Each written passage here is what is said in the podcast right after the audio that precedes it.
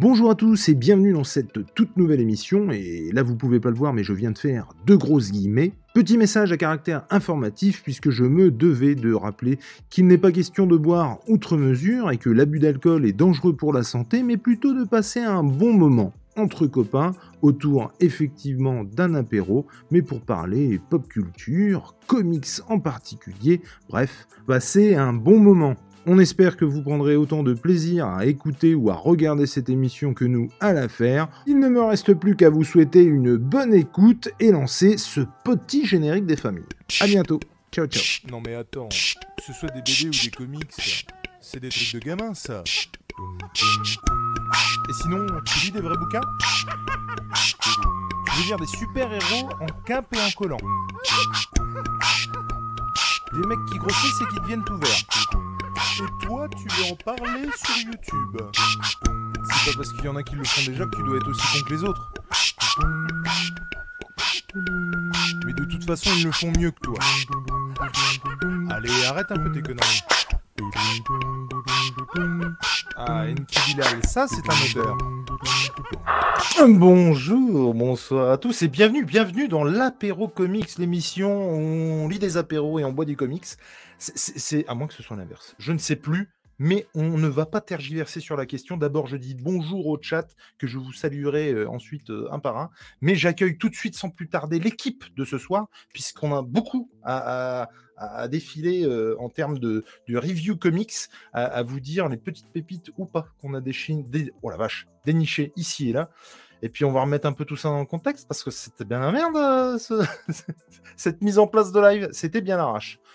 Bien entendu, le pilier de bar euh, qui m'accompagne au gré, au fur et à mesure des apéros comics. Monsieur Tom, comment vas-tu? Ça va, ça va et toi, mon, mon cher Jules? Je vois que l'intro est à l'image de la miniature. C'est-à-dire complètement à l'inverse. Complètement. Laborieuse. Complètement. Alors, pour ceux qui se demandent, hein, euh, alors sans vous- en toute modestie, hein, euh, j'avoue que vous n'êtes pas habitué à des, des miniatures comme ça. euh, et, et je l'ai faite à l'arrache dans la voiture pendant que ma femme était en train de commander McDo au retour de Creed. Donc, il y a encore 5 minutes, j'étais dans la bagnole. Voilà. Donc, deuxième petit pilier, mais pas des moindres, qui nous accompagne euh, comme ça au gré euh, des apéros comics. Euh, Monsieur Deviant, comment allez-vous, mon cher Sofiane? À la bouche. J'ai dans la tête. Est-ce que tu comptes le sortir en single? Je pense que je ferai un jour un best-of. C'est Super. obligé. Un best-of. retrouver cette musique sur Spotify au moins pour pouvoir l'écouter euh, Un deux titres au moins. génial. Ouais, au moins. au Je moins, sais pas moins. si on peut faire des trucs sur Spotify, genre gratos, mettre des trucs. euh, Je sais pas. C'est une bonne question. C'est une bonne Parce que question. Ça serait, bien- ça serait bien en musique de fond d'un réveillon, tu vois. Non, mais juste pour la blague, ça me ferait rire de les mettre en fait. Tu vois Mais. Pas du tout par prétention ou quoi, mais. Moi, je marche en ville et j'écoute. Ah, mais moi j'ai fait La classe, deuxième langue, hein, c'est comme ça. Ah, mais c'est la classe, c'est la classe, c'est énorme. Mais bonsoir. Du coup, bah écoute, ça fait plaisir d'être là en tout cas, même si voilà, je le préviens d'avance, je pourrais pas rester très longtemps non plus euh, parce que j'ai un live ensuite. Mais euh, mais voilà, ça fait super plaisir, bien évidemment, euh, de vous retrouver pour euh, l'apéro comics. Apéro, Oui. évidemment, au, avec un petit euh, Darjeeling. Euh, T'étais à la- Ouais, bah oui. Russian Earl Grey, s'il te plaît. Bergamote Oh. euh, et des petites notes de de de- d'agrumes, c'est important. J'ai j'ai pas demandé, bien sûr, hein, mais ça tombait un peu sous le sens. Guinness pour la Milton. Yes, toujours. Euh, et puis, euh, et puis, alors quand j'ai parlé de, de mini piliers de bar, euh, mais pas des moindres, j'avoue que j'ai hésité entre toi et euh, la Mmh. personne qui va suivre, hein, puisque bah, Léna nous accompagne ce soir. Comment vas-tu, Léna? Ah, c'est un gros pilier de bar. Alors, je prends très mal. Enfin, je vais faire genre que je n'ai pas mal, très mal pris cette réflexion. Mais euh, non, mais salut, vu- super contente d'être là avec vous. Et tu as vu comment tu débaroules à ma droite alors que c'est toi en troisième que je fais venir. Et ouais, mais tu sais, c'est euh, les privilèges. euh. Ah, c'est incroyable. Et tu as quoi? Tu tournes à quoi ce soir, Léna? Moi, je tourne au petit euh, Moscow Mule, euh, dédicace à Oh, Monsieur Tito Peinture. Alors, euh, Titou Peinture nous a fait découvrir ça quand je suis passé à Montpellier et je suis team Moscow Mule de ouf. J'ai- vraiment adoré ce truc, j'en avais jamais entendu parler. J'en profite avant d'accueillir notre cinquième invité de la soirée. Euh, Enfin non, parce que je suis pas invité de ma première émission. Quoique, voilà. quoique, on pourrait en douter. Euh, euh, oui, bien entendu, hein, pour ceux qui écouteront l'émission en podcast, vous l'aurez déjà entendu puisqu'il y a un message préenregistré. Bah, L'alcool est dangereux pour la santé, tutti quanti. Euh, c'est Et vous retrouverez la recette du Moscow Mule en description. en description, de la vidéo j'essaierai de la mettre, tout à fait. euh, tout à fait. Pour ça, Titou, il faudra qu'il me la donne. Mais... Ou Léna, C'est pas compliqué. Tu sais les faire. Ok. Et euh, bah, bien sûr, hein, le but, c'est pas de se torcher la gueule, mais de parler comics, euh, pop culture, partager entre copains, et effectivement, autour d'un bon verre. Mais euh, n'y voyez là aucune malice. Et donc, le cinquième de ce soir, et pas des moindres, Monsieur Anto Webad. Comment allez-vous? Bonsoir, bonsoir à tous. Euh, bah, ça va très bien, ça va très bien. Euh, moi, je tourne à la cristalline, hein, on va pas demander, mais voilà, Oh tranquillement, euh, sans prétention, bien sûr. Bah, moi, j'ai voilà, j'ai une petite appétence pour le whisky et ce soir, euh, donc je ne suis, euh, je suis off hein, au niveau du régime. Ouh là je lui fais un gros bras d'honneur au régime. hein. J'ai Euh, l'impression que ça a c'est- commencé avant nous quand même, hein, c'est terrible. Ah, non, non, non, non, pas du tout. Arrête. Non, Les gens vont te croire, c'est pas possible. Euh, D'ailleurs, euh, Anto qui euh, a, a- a failli pas être là. C'est-à-dire que quand je lui ai demandé, Ça voilà. fait des semaines qu'on se tourne autour, hein, toi et moi. Euh, on va pas se mentir. Donc, euh, non, ça fait un bout de temps que tu m'avais proposé, puis euh, à chaque fois j'avais un empêchement, et, et là, pour euh, heureusement, pour des, des histoires d'horaires euh, bien placées, ça a pu le faire. Donc, euh, bah, je suis ravi de- d'être là, pour, euh, ma première dans la- dans l'apéro comics, mais bien sûr. et euh, puis de rencontrer Léna et Tom au passage, et puis euh, ouais, Sofiane, comme je disais en off, hein, Voilà. qui, qui est ma petite table basse personnelle maintenant, qui fait partie de Alors, alors lui, alors, alors, Anto, c'est le seul mec que j'appelle et qui me dit d'abord non parce qu'il croit qu'il enregistre quelque chose avec. Mais j'ai enregistré un truc du coup, mais c'était c'était plus tôt en fait dans C'est donc extraordinaire. c'est bon. Le mec me dit non, je peux pas, j'enregistre un truc avec Landry. Et puis après, il me dit ah bah non, en fait, c'est bon. On a Et- fini euh, il y a 30 minutes. Voilà. Putain, c'est beau. Grosso merdo. euh, voilà. Donc euh, c'était parfait. Et Sofiane, qui lui est le seul qui fait euh, 23 heures de live, et la 24e, je l'invite et il dit ok. Tu vois Oui, je, je suis dans cette semaine, ça va. Je suis dans un, je suis dans, je suis dans une lancée là. Et- Ça va, ça va. Et j'en profite également pour euh, saluer, euh, belle transition, euh, Néophyte, euh, l'homme des 25 heures, euh, dans le chat, puisqu'il a fait 25 heures de live et tous les replays de ce gros live euh, est, est en, est en rediff sur sa chaîne. Et puis, il a sorti une nouvelle vidéo aujourd'hui. C'est ce que j'allais dire, ouais. Une, une, une vidéo achat comics du mois. Il y a même un concours que j'ai vu passer. Et puis, euh, bien entendu, bah, bonjour au coin de Jarod, bonjour à Isoka Parker, euh, bonjour à Monsieur Prod. Je ne sais pas qui. qui c'est. à Tanguy, à Muriel, euh, à, à, à Rogue également. Bon, à Rogue, je crois qu'il m'a envoyé un message comme quoi il avait fini enfin Y le dernier homme et il a plutôt aimé. J'ai pas eu le temps de te répondre Ah bien. Et mon Arog, j'en suis ravi. Et alors là, je suis en train de me dire, merde, il n'a pas le même pseudo, j'espère que s'il s'agissait bien d'Arog, parce que sinon j'ai vraiment l'air con. Mais ouais, non, moi, Y le dernier homme, pour ceux qui ont jamais lu le, le Y le dernier homme, mais allez-y, quoi, c'est une pure tuerie. C'est, Enfin, moi, j'ai beaucoup, beaucoup aimé. T'avais vu, toi, Ando? Non, je l'ai pas. Attends, vu ou lu? Lu, lu, lu, lu, lu, lu, lu. Ah oui, j'ai pas Euh, vu non plus par je- contre. Je l'ai hein. pas lu. Je l'ai pas lu. Mais paradoxalement, j'ai fait la queue pour la dédicace parce que c'était pour un pote, mais euh, Ah, putain. De- de Lucky Piag- Aguirre qui, a- qui, euh, qui dessine, euh, qui dessine le comics, mais c'était pour, pour un de mes meilleurs amis, c'était la, la Comic Con. Mais Mhm. j'ai pas, j'ai pas encore eu l'occasion de, de lire en fait ce- cette petite histoire qui a l'air d'être très intéressante. Voilà. Excellent. Ça fait tout bizarre d'avoir lu un comics quand on a pas lu en fait. Arrêtez de J'ai l'impression que j'ai gagné un level dans un RPG en fait. est beaucoup plus à jour que moi sur beaucoup de choses, euh, notamment les comics. Donc, Et, et, et not- notamment, on ira un peu plus loin, mais Notamment. notamment, notamment les comics. Non, non, c'est vraiment une, une, une perle. Ce truc, et Aguirre, il y a Spider-Man qui a une dédicace et il me casse les noix à chaque fois. De temps en temps, mais c'est marrant parce que ça revient de temps en temps. Le gars m'envoie une photo en disant T'ai-je déjà dit que j'avais une dédicace de Pierre Alors, c'est possible qu'il m'ait missionné pour le dire. Voilà, je, Ah la vache, ce serait, ce serait énorme. Ce serait vraiment énorme. Et attendez. Ça sent le Cédric. Ça sent le Cédric Comics. Bonjour Cédric Comics dans le chat. C'est parce qu'il dit et moi je pue. Et du coup, c'était euh, la petite vanne. Bonsoir Cafard. Toujours très heureux de te voir passer sur la chaîne. Messieurs, on va pas tergiverser. On va y aller, messieurs, dames, désolé. Merci. Euh, on, on va y aller euh, tout de go. j'ai hein, pour envie- Léna ce soir, hein, c'est terrible. hein, c'est- ah ouais, non, mais ouais, ouais. Oh, mais oui, yop. Mais eh, les gars, ça s'appelle apéro comics. Hein. L'autre, il boit du thé et du yop. Je veux bien que tu un ok décalé. Il nous faut C'est un passer pour des de vrais alcooliques quand même. C'est ça. Me cherche pas ou je vais bouffer des bouts de carottes. je cherche pas. Moi, j'ai des 3D. Qui, putain, qui me font envie depuis trois semaines. Et là, je peux enfin, je vais les déglinguer. Je vais vraiment les déglinguer. En fait, en fait, quand il fait des émissions, des lives ou des machins, c'est sa salle où il planque la bouffe. C'est pour ça Ah, mais- mais- Je vais faire un live. J'ai tout de main, sérieux. J'ai tout de main. Euh, et les clopes aussi, tu vois. Enfin. Par qui on va commencer J'ai envie de dire par celui qui va nous lâcher euh, lâchement euh, dans euh, 20 minutes à peu près? Ouais, bah, sur un autre ton, ça va. Mais, mais j'ai tellement hâte. Mon cher Sofiane, Mm. que vas-tu De quoi vas-tu nous parler ce soir? Bah, j'ai hésité entre un truc qui me faisait plaisir et un truc qui m'avait énervé cette semaine. J'étais entre les deux et je me suis dit bah autant se faire plaisir plutôt. Donc je ne parlerai pas de Lazarus Ah, Planet. tu- tu- Comment? Ok, vas-y. Non, c'est nul. Vraiment la- la- Lazarus Planet, c'est pas bien. Non, Non, c'est pas bien du tout. C'est vraiment c'est une honte totale. Enfin, c'est vraiment comment essayer de vendre le plus comics de possible avec le moins d'histoires possible. D'ailleurs, J'ai appris en plus qu'à la base c'était une idée euh, éditoriale. C'est pas du tout une idée de Mark Wade ou de- d'aucun créatif. C'est les éditeurs qui sont arrivés en disant euh, tiens on veut faire ça, euh, écris-le. Vas-y. Et ça se sent, ça se voit. Non, j'ai plutôt lui, parlé il a, lui, il a dit oui, sûrement pour le pognon. euh, Ah, puis aussi parce qu'il vient de revenir chez DC. Il faut pas oublier qu'il a été blacklisté pendant très longtemps quand même. Euh, maintenant voilà, il est, il est de retour, donc bon bah voilà. Mais euh, Lazarus Planet, euh, Cédric Comics, c'est en fait un pseudo event qui devrait pas vraiment être un event. Ça aurait juste être, ça, ça aurait dû être en fait les numéros 5 et 6 de Batman Comic vs Book Day. Robin. Tu vois, pas plus, apparemment. Ouais, non, ça aurait dû être... enfin, en fait, vraiment, ça aurait dû être les numéros 5 et 6 de, Batman versus Robin, et la fin euh, avec le 7, ce qui, ce qui du coup là est le 5. Mais en fait, ça se termine de toute façon dans le 5 de Batman versus Robin. Tu finis Lazarus Planet sur un cliffhanger. Et t'as que deux vrais numéros. Tout le reste, c'est que des tie qui servent à soit rien, soit mettre en place des petits trucs, soit enfin, c'est du vent. C'est vraiment du vent. On parle de Lazarus Planet, hein, t'es lancé, donc vas-y. Non, du coup, j'ai plutôt parlé d'un truc qui m'a fait plaisir. C'est que je me. Voilà, je vais teaser en même temps, du coup, une Ah. émission qu'on a enregistrée cette semaine, euh, justement, euh, chez euh, Comics du Prof, avec l'ami euh, Julien euh, All Geekman Faute. Et donc, voilà, j'ai lu le Batman Chronicles, et bordel, c'est bien. C'est bien pour plein de raisons.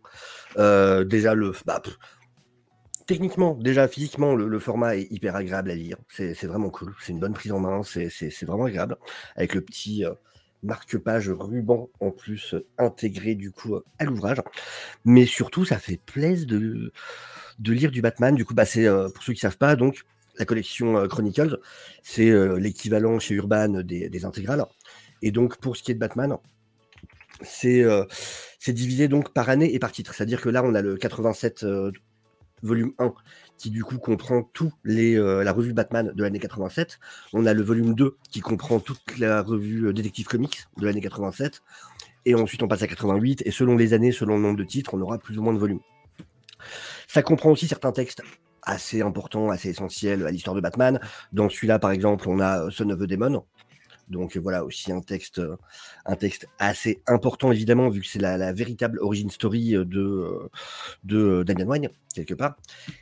Et j'ai adoré le relire, j'ai adoré lire, relire ces histoires parce que on a vraiment, on est dans ce moment de, transformation de, Batman, du personnage de Batman dans les comics, avec effectivement Denis, Denis O'Neill qui est arrivé en tant qu'éditeur sur le titre, qui a vraiment changé. C'était sa mission de toute façon, qui a changé vraiment ce qu'était ce qu'était Batman en comics, qui l'a ramené vers ce côté assez sombre. Euh, mais on est dans l'entre-deux. On est vraiment dans l'entre-deux. Et du coup, d'un titre à l'autre, tu as des titres qui effectivement ont ce côté très sombre. Voilà, c'est là-dedans qu'il y a le fameux Irwan, évidemment euh, cultissime. Donc, euh, donc euh, ça fait super plaisir. Dans la première colorisation en plus, euh, qui est pas celle du coup qu'on a eu plus tard, qui a été refaite par la femme euh, d'Azzarello, qui c'était elle qui colorisait là. Mais du coup, elle a refait coup- une colorisation pour la sortie en trade. Si je peux me permettre, et pas dans la version souple à 4,99 que vous avez pu avoir d'ailleurs. Non, là c'est la c'est la deuxième colorisation. Là c'est Ouais, la non, mais bien première. sûr, mais du, du coup, je- moi j'avais comparé à l'époque, euh, et du coup, ouais, ouais. Complètement. Et, euh, et c'est vraiment marrant parce qu'on passe d'histoires. Il y a vraiment des histoires hyper bien, hyper modernes. Euh, et à côté de ça, tu vas passer à des histoires où il y a vraiment ce côté un peu encore. Tu sens que tu sors, t'es pas si loin que ça du Silver Edge. Genre, il y en a une, c'est euh, c'est Batman contre, contre une mime. C'est c'est- assez improbable comme truc. Genre, tu vois Batman qui patrouille dans les, dans les rues de Gotham, mais c'est en mode Bat- Batman qui marche dans la rue. T'as as vraiment l'impression que tu vas entendre la musique disco derrière, avec Batman qui marche dans la rue, ça, coupe, ça, ça- ça cape au vent, les gens qui lui disent bonjour euh, quand, il passe, quand il passe à côté d'eux. C'est, enfin, ça change du Batman euh, dans l'ombre, euh, terré sur, euh, sur sa gargouille. Il y a aussi l'arrivée de, euh, de, euh, de, de, de, de, de, euh, Jason Mhm. Jason Todd. Le fameux numéro euh, avec Jason Todd qui va euh, voler les, euh, les, les jantes de euh, la Batmobile avec ce fou rire de Batman qui est, qui est absolument incroyable. Mais pareil, hein, qui est un numéro qui fait quand même assez Silver Age dans l'esprit en vrai quand tu le, quand tu le relis, avec une, une méchante qui, qui a l'air d'être sortie tout droit d'un- d'un d'un- d'un d'un vieux western. C'est une sorte de, de Mad Alton comme ça qui, qui éduque des, des jeunes criminels. Enfin, vraiment, pour tous les fans de Batman, euh, je trouve autant des fois, il y a des vieux récits que je n'irais pas conseiller vraiment, euh, à moins d'être très très très fan. Parce que c'est vrai que voilà il faut un certain travail sur soi. Faut euh, voilà faut, faut, faut avoir envie de se farcir des, des vieux vieux vieux récits. Là pour le coup je trouve que tous quand même sont plutôt vraiment faciles à lire. Il y a du Alan Moore aussi euh, dans, dans l'annual. Euh, il y a Alan Moore qui va traiter du, euh, du troisième euh, Clayface euh, donc pareil, un truc super intéressant à lire, avec un pitch au départ qui paraît plutôt ridicule, justement plutôt Silver Edge, mais écrit par Alan Moore. Donc qui arrive à y amener un style et une manière de le traiter qui justement euh, rend ça euh, hyper intéressant. Enfin vraiment, c'est, ça fait super plaisir. Et je vois qu'il y a Comics du prof d'ailleurs en plus dans le chat. Mais oui. Bonjour à lui du coup. Tu vois, je suis en train de, tu vois, je travaille, je suis en train de teaser du coup euh, l'émission. Oui, la pose de Batman dans le bureau de Gordon, non, c'est génial.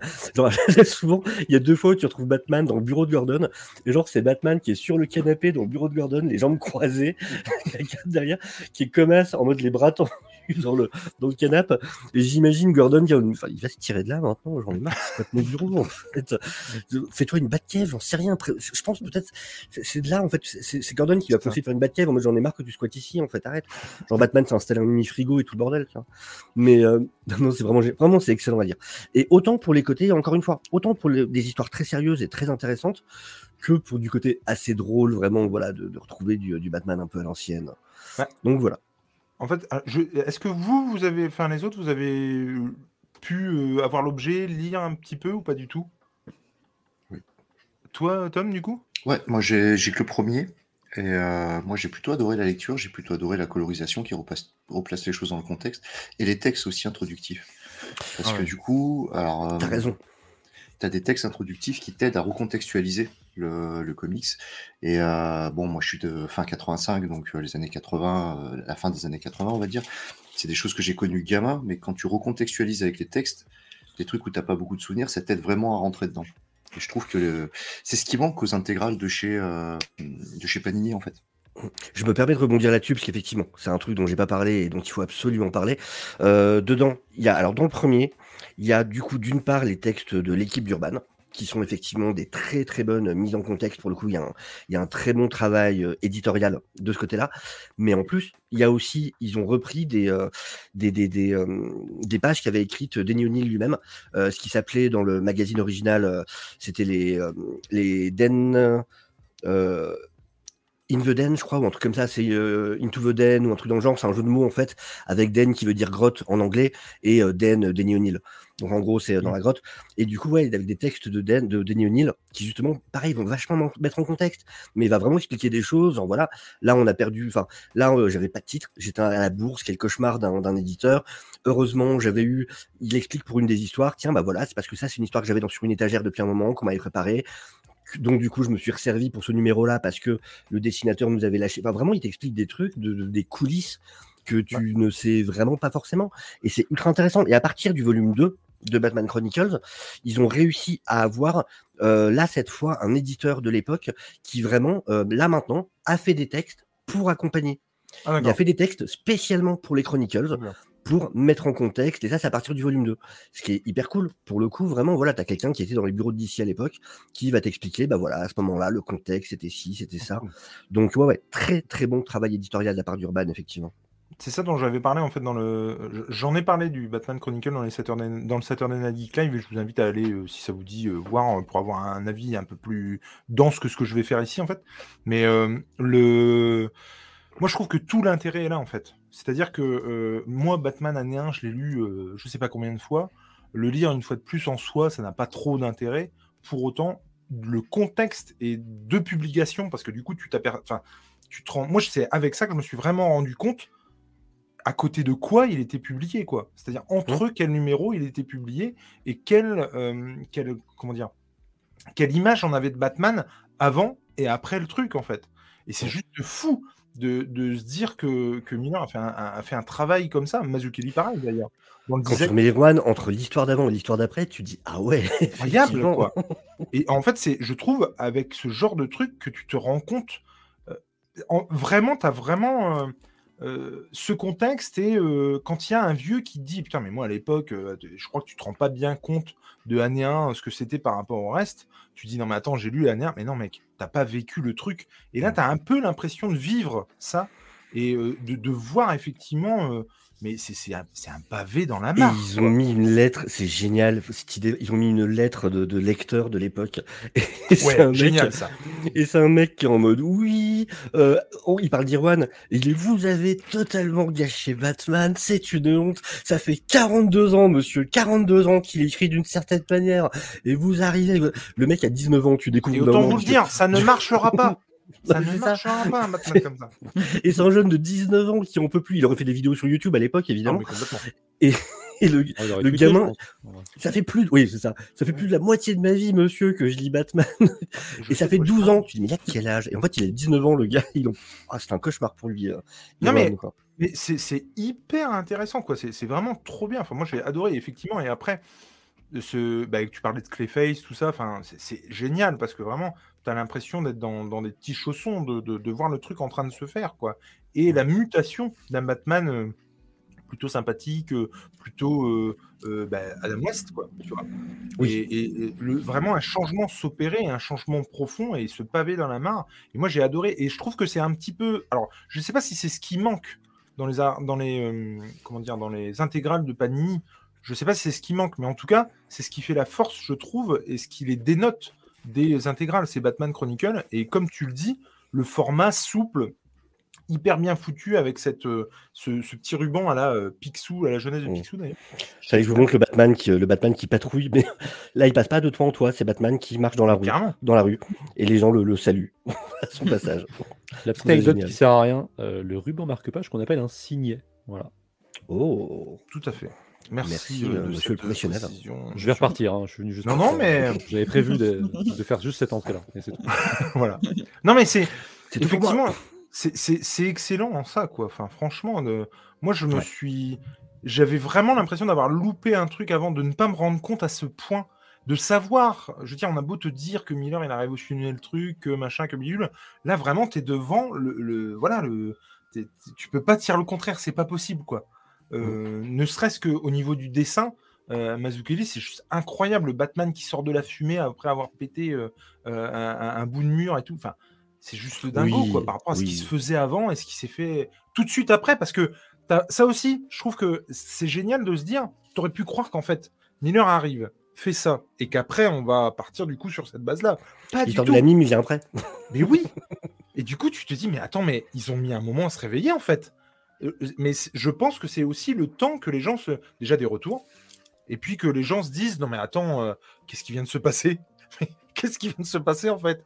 Et non, je trouve ça excellent, quoi. Je suis pas allé sur les autres pour l'instant, je, je pense euh, y aller à un moment Bah, j'ai les trois, je les ai pas encore lus. Et puis oui, rappeler aux gens effectivement que du coup euh, la collection euh, Chronicles va du Ouais. coup s'é- va, va s'élargir. Et il y a euh, JSC Chronicles qui arrive, Superman Chronicles qui arrive avec enfin du coup le run de Burn qu'on va avoir dans son dans son entièreté, pas, pas juste le tome 1, euh, et et Flash qui, qui arrive aussi du coup avec le run de de Mark Wayne. Et moi, j'ai hâte d'avoir justement tout ce contexte-là, mais par rapport à, à Superman, quoi. C'est fou. Franchement, euh, j'ai très très hâte. Mm, mm, mm. Monsieur Anto, vous, vous n'avez pas lu euh, Vous n'avez pas. Euh, j'ai lu, mais euh, partiellement. J'ai lu dans d'autres éditions. Euh, En fait, moi, la collection Chronicles, euh, je ne prendrai pas d'ouvrage de, de, d'ouvrage de cette collection parce que j'ai déjà plus ou moins tous les runs qui m'intéressent. euh, euh, au, au fil de mes, de mes trouvailles, en fait, pendant des années et des années, j'ai euh, j'ai accumulé plusieurs éditions, un peu de, bah, de notamment d'Irwan. Euh, C'est clair que ça fait des doublons. Ah oui, par contre, oui. Non, c'est clair que ça fait des doublons. hein, ça... Ah bah oui, ça fait beaucoup de doublons en Mhm. fait. Mais je, je pense du coup que je suis pas la cible euh, première de ces ouvrages-là. Par contre, c'est très bien qu'ils se mettent enfin euh, à, ces, à ces intégrales. Euh, maintenant, c'est voilà, c'est sûr que par exemple pour les, les Flash, ça peut être très très cool euh, pour les gens qui n'ont pas lu le run de Mark Waid, ça peut être vraiment vraiment bien. Le Superman de Burn qui fait partie des, des meilleurs points d'entrée sur le personnage, c'est top aussi. Mais, euh, mais de toute façon, ouais, si j'avais dû en faire une de collection, ça aurait été, je pense, soit Superman, soit Flash. Parce que Batman, j'ai pas forcément envie de tout avoir. Euh, le personnage ne me passionne pas outre mesure pour, euh, pour avoir vraiment euh, l'intégralité du post-crisis le concernant. Mais, euh, mais pour Flash et Superman, c'est des, des runs qui pour le coup m'intéressent euh, davantage. Et je pense que j'aurais pu euh, y aller si je les avais pas déjà du coup dans d'autres éditions, parce que je pensais vraiment très sincèrement que ça sortirait jamais, ou qu'ils ou qu'ils D'accord. oseraient jamais prendre le risque. Donc donc c'est cool qu'ils qu'ils les aient fait aussi agrémentés soit-il justement. C'est une bonne, une bonne chose, je pense. Et alors, j'aurais eu du coup très peur, et je trouve que c'est justement intelligent cet édito, parce que là, on a un récit qui est quand même emblématique année 1, et du coup, quand bien même il n'y aurait pas les éditos, que tu te rendrais compte en fait de toi-même, de, de la grande marche que c'est. Et moi, en fait, ce qui me faisait peur, c'est que est-ce que euh, dans les prochains, euh, ils vont mettre comme ça un récit emblématique au milieu du reste, et du coup, tu peux toi-même recontextualiser.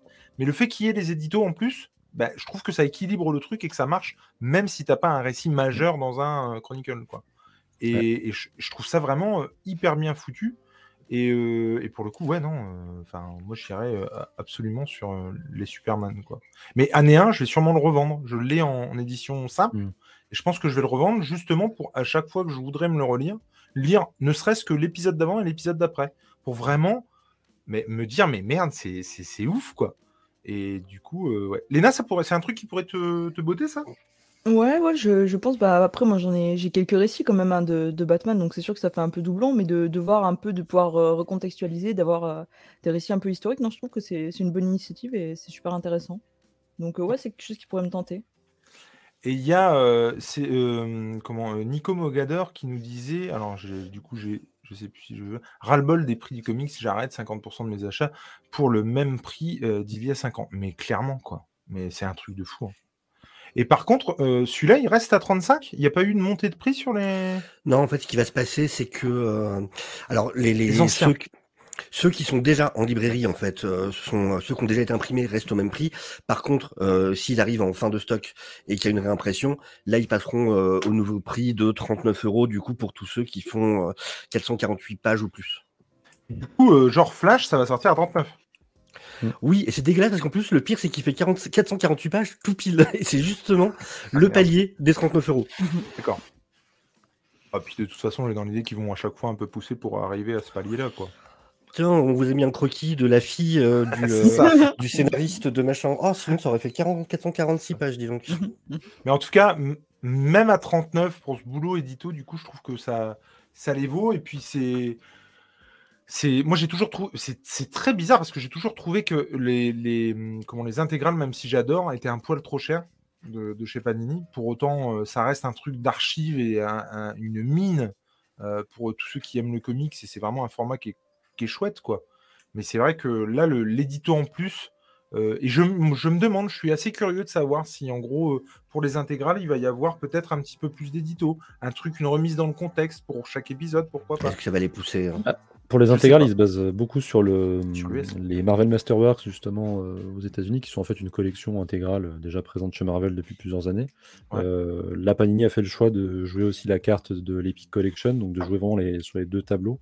Et pour l'instant, ce sont des collections dans lesquelles il n'y a pas d'édito euh, en dehors de la préface. Et, euh, Même l'épique, du coup? Même l'épique, non, l'épique, il n'y a pas. Ah si, quoi que D'accord. l'épique, parfois ils te mettent un petit truc à la fin, mais, euh, mais c'est souvent mais en fait compensé par rapport au fait qu'il y a beaucoup de- d'épisodes. Du coup, euh, que- c'est des gros gros volumes bien faits.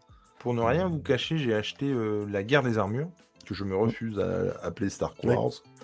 Et, et du coup, pour le coup, je l'ai juste vite fait feuilleter, j'ai pas encore lu, et je, je me demandais justement s'il y avait de l'édito dedans. Mais tu, tu vois, Anto, je, je rebondis sur ce que tu dis. Euh, moi, j'ai pris le, le dernier intégral euh, Spider-Man qui est sorti avec euh, McFarlane dessus. Ouais. Euh, il manque une recontextualisation claire de McFarlane parce que moi, du coup, j'avais pas les icons. J'ai loupé l'omnibus à l'époque où il était sorti. Ça, une petite explication, ça aurait pas coûté. Enfin voilà, là, tu as une préface. T'as t'as même plus. Enfin, les couvertures maintenant sont intégrées au milieu du, Mm. des, des intégrales et plus à la fin. Ça, c'est bien par contre. Ouais, Ouais. Ça, effectivement, plutôt que d'aller les chercher à la fin comme sur certains. Ouais, Et tu vois, mais- c'est les Chronicles, avoir en première page dans le sommaire, t'as déjà les couvertures, c'est top. ouais. Mais, mais là, Ça, du coup, une recontextualisation de pourquoi McFarlane, ce qu'il a Mm. fait, euh, la pose aractéenne de, de Spider-Man et ainsi de suite, ça aurait pas été plus mal en fait. Ouais, je Ou alors, c'est pareil, hein, dans les Marvel Icons, qui est pas la couve qui sépare chaque épisode, Nous, Oui, ça nous ça aurait arrangé, hein, faut dire ce qui est. Franchement. Bah oui. C'est un Bah, home run. ça- non, mais en plus, je trouve que c'est vraiment très cool, tu sais, d'avoir une presque une frise en fait de tout ce qui s'est fait et de Ouais. comment Ouais. ça s'est foutu, quoi. Eh bien, écoute, merci, euh, mon cher Déviant. En tout cas, évidemment, je vous invite tous et je mettrai en description euh, bah, dès que ce sera sorti. Tu sais quand est-ce que ça sort, du coup, le- l'épisode sur Chronicle avec Comics du Prof Alors, c'est Comics du prof qui peut le dire. Comics du Prof, est-ce que tu as une, une exclue à nous donner ce soir ou pas? C'est lui qui s'en occupe. Et tu as tout à fait le droit de dire Oula, pas du tout. Ah, le, pauvre, le pauvre, il a beaucoup de taf en plus. Ah, par exemple, vous pourriez me demander quand est-ce que sort le, le prochain podcast animé, je vous dirais Oula Pas du tout. Quand est-ce que ça sort le prochain run sur euh, des policiers et tout ça? Euh, Oula Pas du tout. Euh, je sais pas du tout. Voilà. Aucune idée car il a pas la fibre. Alors d'ailleurs, je l'annonce à Tom. Quand est-ce que ce sera le Spider-Man? Oula Pas du tout non plus. L'enregistrement, je, je, je sais pas. J'ai des visites de stage, monsieur Tom. Tu me diras, c'est pareil, j'ai une interview à sortir, je me suis encore pas attaqué euh, au- au- à la traduction. J'ai cru que tu allais dire au doublage. Et alors, ça aurait été Bah, et au doublage. tellement énorme. Non, c'est vrai, au doublage. Tu fais le doublage? Non. Bah, du coup, oui, je vais le faire, ouais. Oh, mais c'est excellent. Pour que justement, ce soit- Hon- honnête, très honnêtement, en je vais le mettre dans le truc. Je me, je m'inspire totalement de ce qu'a fait, euh, de ce qu'a fait First Print. Pour le coup, euh, pour leurs interviews justement, euh, qui font là des, euh, des scénaristes de chez DC, tu sais, ça correspond avec les, les mois d'ici. Donc d'ailleurs, je vais envoyer, un- je vais envoyer un message. Faut que j'envoie un message à Arnaud d'ailleurs pour le, lui en parler, lui, lui demander son, sa bénédiction. Ça, mais je trouve que c'est très très bien comme système ce qu'ils ont fait parce que du coup, ça permet que les gens n'ont pas besoin d'être les yeux rivés sur l'écran par rapport à des sous-titres. Enfin voilà. Bah, et puis peut-être en- toi, c'est peut-être moins chronophage que de faire des. Et moi, ça va beaucoup plus vite en- au final en vrai. C'est que quand j'ai réfléchi au truc, c'est mais oui, mais en fait, c'est bien sûr, c'est la, c'est la bonne idée quoi. Eh ben, franchement, hâte de voir ça. Hâte, du coup, d'entendre euh, le Chronicle. euh, sur... Et vous, l'émission s'appelle Chronicles, du coup? Je sais pas non plus. Moi, je, moi, si on m'appelle, je viens, c'est tout. hein. Oui, non, mais je, mais je le sais, je le sais, je le sais. En tout cas, bref, très hâte. Euh, Comics du prof d'en- d'entendre ça vraiment euh, et ça, ça, ça va à n'en pas douter être très cool. Mon cher Anto, qu'as-tu à nous proposer ce soir? Euh, bah moi, j'ai euh, un film qui est sorti il y a très longtemps qui s'appelle Night and Day. Euh, voilà, qui est un Non, film, arrête euh, tes conneries, mec. Non, c'est Aquaman Sub Diego. Voilà. Ah bien. Euh, Alors attends, pourquoi ça me parle ça Sub Diego? On n'a pas discuté pourtant, c'est bizarre. Mais non. Oz, on a le, déjà pas mal parlé. le titre me parle. C'est un Ah, one le comics te parle en fait, tu veux dire. Oui, oui, oui. non, non, ça fait, partie, oui. ça fait partie du run. Eh ben alors, je ne comprends pas pourquoi ce titre me m'interpelle. J'ai l'impression de l'avoir déjà euh, euh, entendu manipuler. Je n'ai lu aucun Aquaman. Comme beaucoup de gens. Je, tout ce que j'ai lu d'Aquaman, c'était dans Justice League.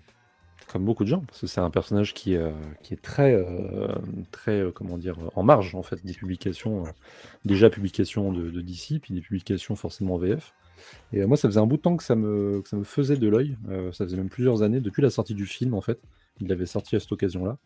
Et, euh, et je dois dire que j'ai été assez, euh, comment dire, assez euh, motivé par les, très très, enfin, les magnifiques vidéos de House Comics qu'il a fait. Donc c'est Aquaman Chronicles où il a justement, on parlait de doublage à l'instant, où il a complètement narré en fait les aventures de, du récit de Peter David et d'Esteban euh, Maroto, donc euh, qui est un- une espèce de d'origine story de l'Atlantide euh, en, en sept numéros, qui est sorti dans les années 90.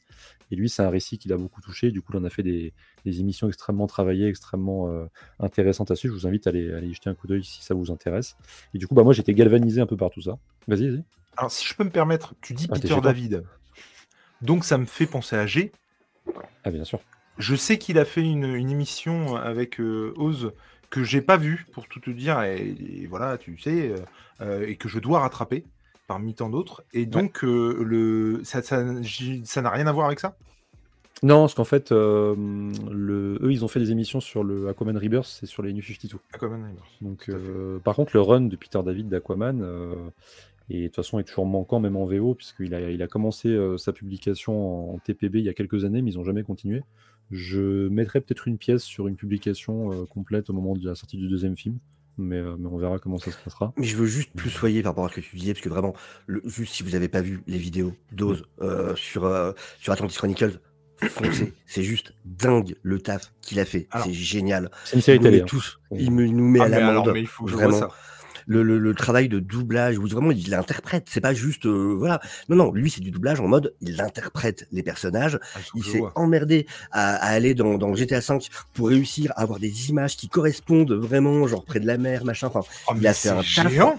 c'est non non non vraiment respect énorme. C'est dingue ce qu'il a fait. Alors, euh, je voilà, je, enfin, je veux dire, il y a pas, euh, je vais pas, euh, tu vois, inventer des trucs ou quoi que ce soit. Oz, c'est quelqu'un que je suis pas, je suis que ponctuellement en fait. Mm. Je vais être très très honnête, je le suis souvent quand il est avec un de mes potes, pour le coup, et, euh, et du coup, je vais le voir assez ponctuellement. Et je, je ne savais pas qu'il y avait comme ça cette série de. J'étais tout à fait conscient parce qu'il en parle dès qu'il en a l'occasion, qu'il Ouais. adore Aquaman et que et que voilà. Il a Et, fait honneur. et- et c'est-à-dire que par contre, si demain j'avais envie de, de lire Aquaman, je pense que c'est vers lui que j'irais pour lui dire vas-y, conseille-moi un titre euh, Il est d'Aquaman. beaucoup trop humble en fait, il te le dira, enfin il te le dira jamais comme ça, mais en vrai je pense que c'est peut-être la personne qui en a lu le plus euh, dans la, la sphère un peu youtubesque. euh, C'est pas comme si le mec euh, est- était en train de faire sa propre encyclopédie Aquaman, par exemple. C'est Vraiment, voilà, en, physique, hein, qui existe. C'est impressionnant. Puis là, il a vraiment mis toutes ses tripes. Et moi, pour le, le connaître euh, personnellement aussi euh, depuis plusieurs années, enfin. Barbecue entre autres. Euh, on a on a quand même beaucoup discuté de ça aussi. Et c'est vraiment c'est un personnage qui euh, qui a des, certaines facettes qui justement lui euh, parlent en tant qu'individu dans la vie de tous les jours. Et, et c'est c'est le genre de relation entre guillemets euh, entre guillemets que j'adore. C'est de voir un- une personne défendre son, son super héros favori avec euh, beaucoup de beaucoup de cœur et tout, et je, je peux que justement être, être galvanisé par tout ça, et c'est aussi pour ça que je me suis jeté sur, euh, sur ça. Alors pour autant, c'est pas un des récits qui, euh, qu'il préfère, euh, en tout cas dans son ensemble, sur Aquaman, puisque la publication d'Urban, elle est, elle est assez atypique.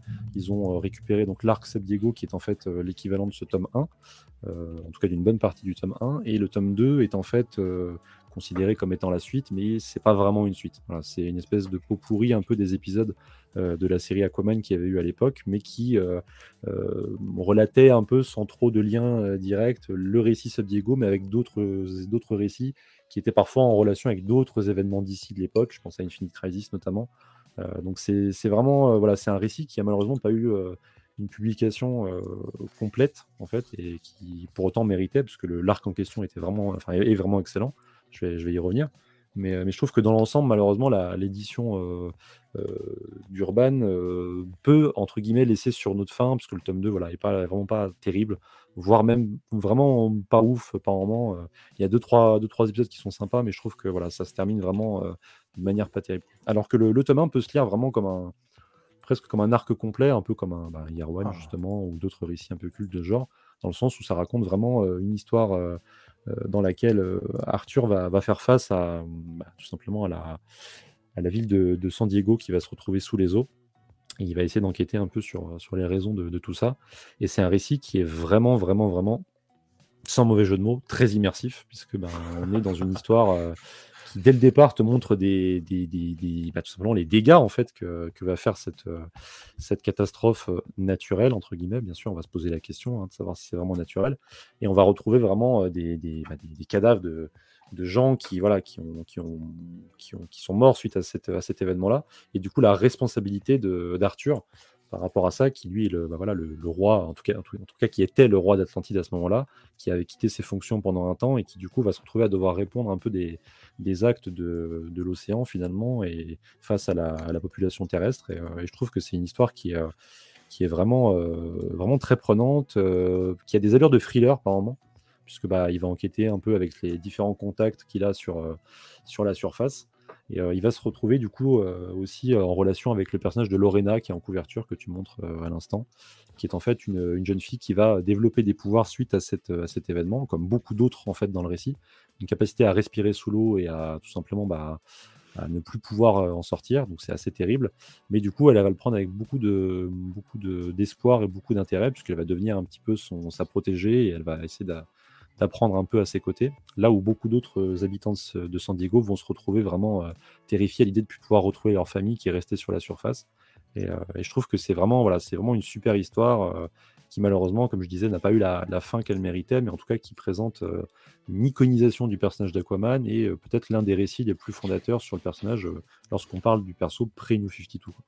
Donc vraiment, n'hésitez pas si, si ça vous intéresse, c'est vraiment top. Et du coup, c'est en deux tomes?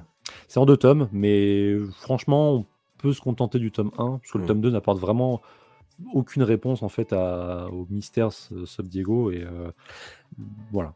Et juste après, pour ceux qui veulent, euh, pour ceux qui voudraient euh, aller sur, sur cette histoire dans, le, dans sa version euh, VO, ça fait partie de la série de 2003. C'est le, c'est la série Aquaman de 2003 qui est, qui est celle justement qui commence avec toute l'histoire de, de l'eau magique avec sa, sa main coupée qui est remplacée par une main d'eau justement, euh, ce qu'on a pu voir parfois. D'accord. Voilà, ça fait ouais, partie ouais. de ce run là en fait. Bah, J'imagine que là, c'est ce qu'on voit du coup. Il a une main bleue. non? Ouais, c'est Ouais, ça. c'est la Voilà, main parce qui, que- ouais, c'est la main d'eau magique. Ouais. Dans cette émission, on a un maître mot. hein. Tu parles d'un truc, je mets l'image qui va impeccable.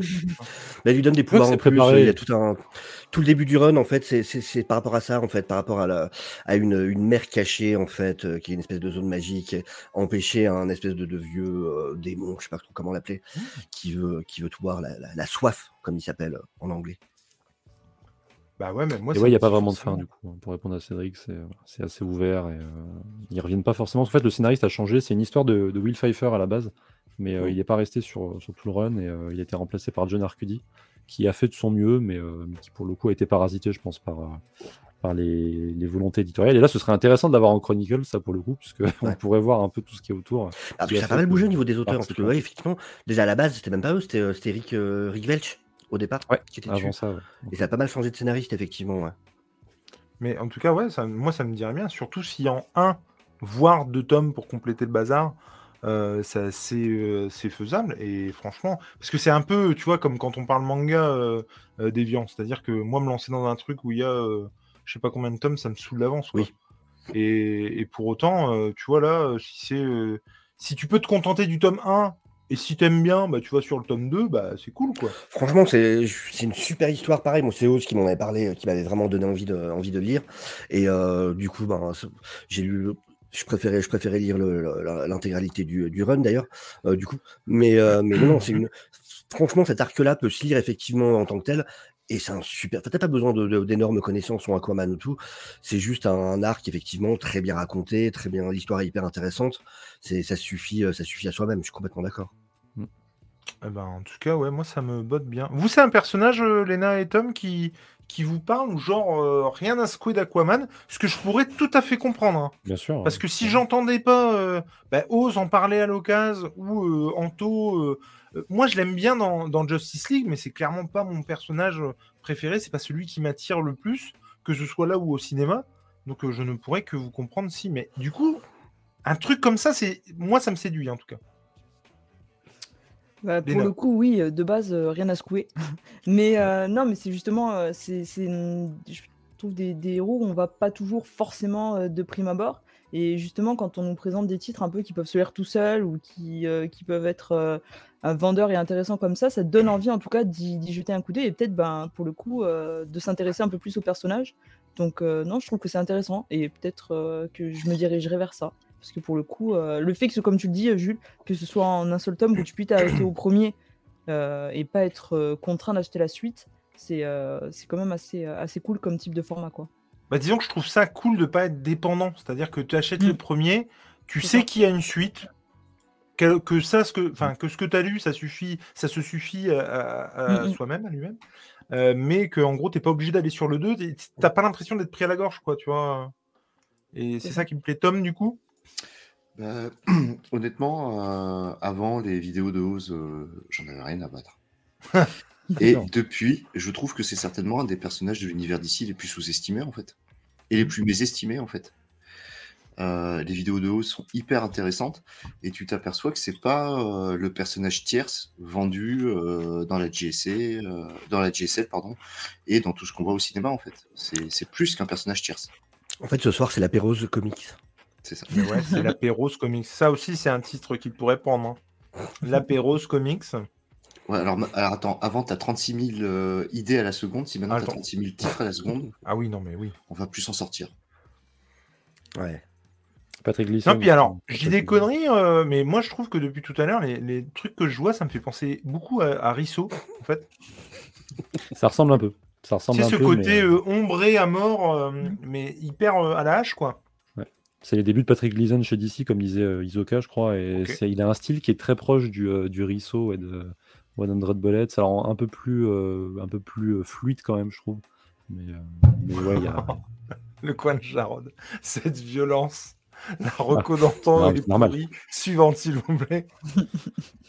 C'est normal. Jarod. Heure- Heureusement que je connais pas ce mec. Non, mais c'est clair. Mais laisse-le dans ta cave, quoi. Parce que vaut mieux pas qu'il te sorte à la surface, ce gars-là. Il pourrait être capable de tout. De tout.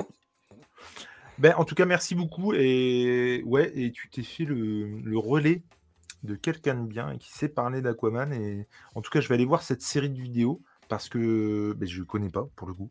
Et euh, je vais y aller à fond. Le coup Tu de. Il interprète, j'ai trop, trop hâte de voir ça, quoi. Il a fait un making-of en plus. Il a fait un making-of Ouais. qui est très intéressant. euh, Putain, sur, trop bien. Sur tout ça. Et toi, je, je pense que ça te plairait en vrai, parce que toi, euh, moi, j'ai toujours dit que tu avais la main verte pour ça, hein, même si c'est pas l'expression qu'il faudrait, mais, euh, mais voilà, tout ce qui est montage, euh, euh, mise en scène. Moi Ouais, toi, ouais. Ah bah. sors. Ah, Pourtant, j'en fais pas beaucoup de montage. Bah oui, mais quand t'en fais, tu le fais avec beaucoup de, beaucoup de talent, je trouve. Et franchement, la main, ça te plaise, je pense.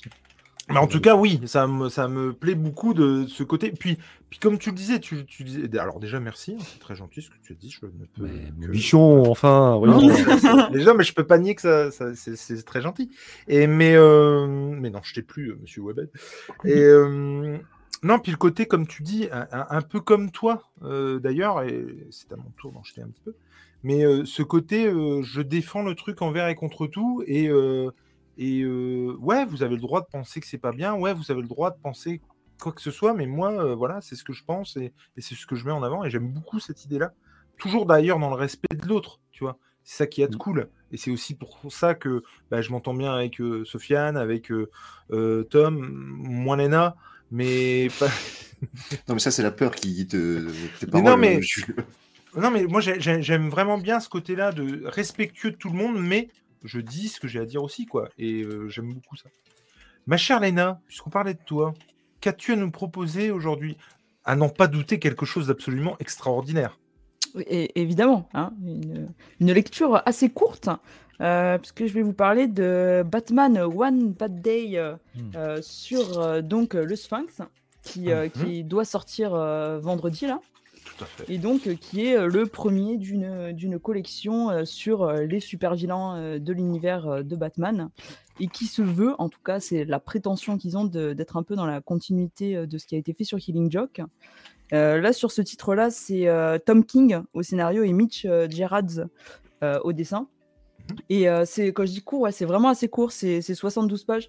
Euh, nous, on avait eu l'occasion un petit peu d'en discuter euh, en, en off, euh, Jules et Tom, et c'est euh, c'est à 15 euros. Et on trouvait que c'était quand même euh, assez cher pour la, pour la quantité de pages euh, proposées. Ouais.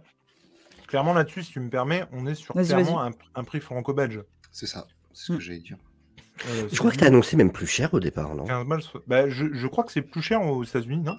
Bah, De mémoire, en France, ça avait été annoncé plus cher à la base et le- prix a baissé entre temps. Parce que moi, je me souviens justement, j'ai gueulé dessus plusieurs fois de- dans les lives du lundi et de mémoire, c'était annoncé à 18-19 balles, un truc comme ça. Ah la vache Ah ouais, ouais. Ah, je me trompe peut-être, mais vraiment de mémoire, c'était ça. Et je trouve qu'il y a un côté symbolique, justement, euh, tu sais, de, de- du, du rapport à la franco-belge, tu vois. Mhm. Le 15 balles. Et il est comment niveau grandeur? C'est de la franco-belge ou c'est du comics, comics? Non, c'est plus petit. hein. En termes de format, tout c'est plus petit que de la franco-belge. Ok. C'est- plus, euh, comment dire, étroit, on va dire. Je sais pas si tu vois ce que je veux dire. Oui, oui, non, mais tout à Voilà, fait. bien très bien, très bien. Voilà. Et donc, bah, de, de quoi est-ce que ça parle? Bah, On a euh, donc euh, un, on commence le récit du point de vue d'un homme qui est euh, tué en sortant de son travail et donc euh, par le Sphinx. Et euh, donc, il n'y a aucun doute sur le fait qu'on le voit, que c'est lui qui l'a tué, qui se, qui se fait arrêter. Mais pour le coup, le modus operandi et ses motivations sont pas forcément claires. Ça ressemble pas à, ce qu'il fait d'habitude. Et donc, tout ce qu'il veut, c'est voir Batman. Et il y a, il y a tout un truc, tout un truc. On va essayer de comprendre pourquoi, pourquoi le Sphinx a changé ses méthodes. Et, Alors, on euh, rigole, excuse-moi, Léna, on rigole parce que. euh, euh, comment Anto a, a mis un message à Jarod que je Ouais. ne peux que Attends. lire pour euh, les. T'es vraiment en train de la couper pour mon message de merde, mais c'est Ah oui, terrible. non, mais elle est exceptionnelle. Mais non, mais ça nous fait rire Non. et les gens pourraient croire qu'on on rit à ce que dit Léna, alors que pas du tout. On boit tes paroles, ma chère Léna. Mais Anto qui dit note pour le futur Jarod, merci de t'acheter une crédibilité en achetant, en arrêtant pardon d'acheter des Blu-ray de films flingués. Tout à fait. Alors il y a le test, hein, il y a le test Night and Day. As-tu Night and Day en Blu-ray? Et là, ça aura fini de convaincre. Anto, que tu n'as plus de crédibilité. Euh, je t'en prie, Léna, et encore désolé. Il n'y a pas de souci. Et euh, du coup, je sais pas si ce sera euh, pareil dans les autres éditions, mais là, on a pour le coup un côté un peu origin story, parce qu'on a des flashbacks de quand donc Edouard Nigma était enfant et qui un peu essaye de te contextualiser euh, comment il est devenu, euh, bah, comment il a vrillé entre guillemets, comment c'est devenu un, super vilain.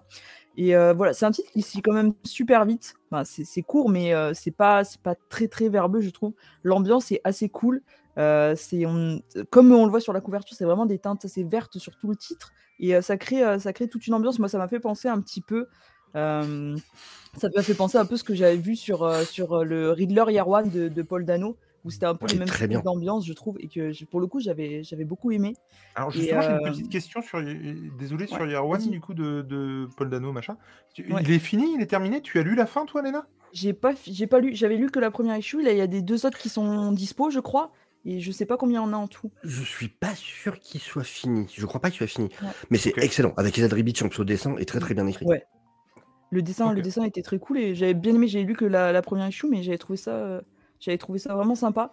Et euh, finalement plus euh, que ce que j'ai pu lire là, et où pour moi il y a un côté un petit peu où euh, où on perd. un peu au fil de la, première partie, j'ai trouvé ça vraiment sympa. J'ai aimé. Il y a des y a des moments où on a des, des cases qui sont comme comme le, le, faisceau d'une caméra de surveillance. Il y a des trucs qui sont assez sympas en termes de, construction et de dessin. Mais sur la seconde partie, je trouve qu'on perd un, un petit peu l'identité du Sphinx. Euh, Il n'y a plus trop ce côté, euh, sa mécanique à lui euh, de procéder. Et moi, j'ai eu presque la sensation qu'ils auraient mis un autre méchant à la place, style le Joker. Il y a beaucoup d'actes qui sont assez gratuits. Et, et du coup, j'ai eu l'impression un petit peu de perdre la nature du Sphinx. Et c'est pour ça que ça m'a un peu mitigé. Mais bon, ça se lit super vite, c'est assez sympa. Et ça me donne envie un petit peu de voir bah, qu'est-ce qu'ils vont faire sur, sur d'autres super vilains, quelle est la volonté un petit peu de cette collection, et, et de voir où ça va aller. Bah, Ça, c'est un petit problème, enfin un petit, un problème, je trouve, que ce soit dans le comics ou que ce soit dans les films. Je trouve que tous les auteurs, quels qu'ils soient, j'ai eu du mal, euh, ont, ont tendance à mettre un petit peu du Joker justement dans, dans les Mm. vilains de Batman. Et euh, je trouve que c'est vraiment une erreur. Euh, c'est par exemple Double Face.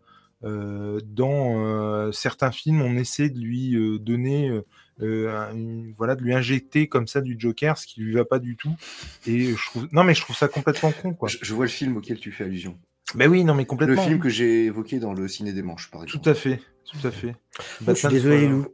Je vous fais des gros bisous. Je suis obligé d'y aller parce que je commence dans, dans 8 minutes. Gros bisous, mon cher David. Merci, merci d'être passé. Et vous pourrez live. bien sûr retrouver dans le, le- la description le- les liens de, de ces différentes euh, chaînes, réseaux sociaux et quanti. Bisous Léna, bisous Jules, bisous Bye, Anto. à la prochaine. Gros bisous. Ciao, ciao. Bon live et bon live à. Jarod également. Merci.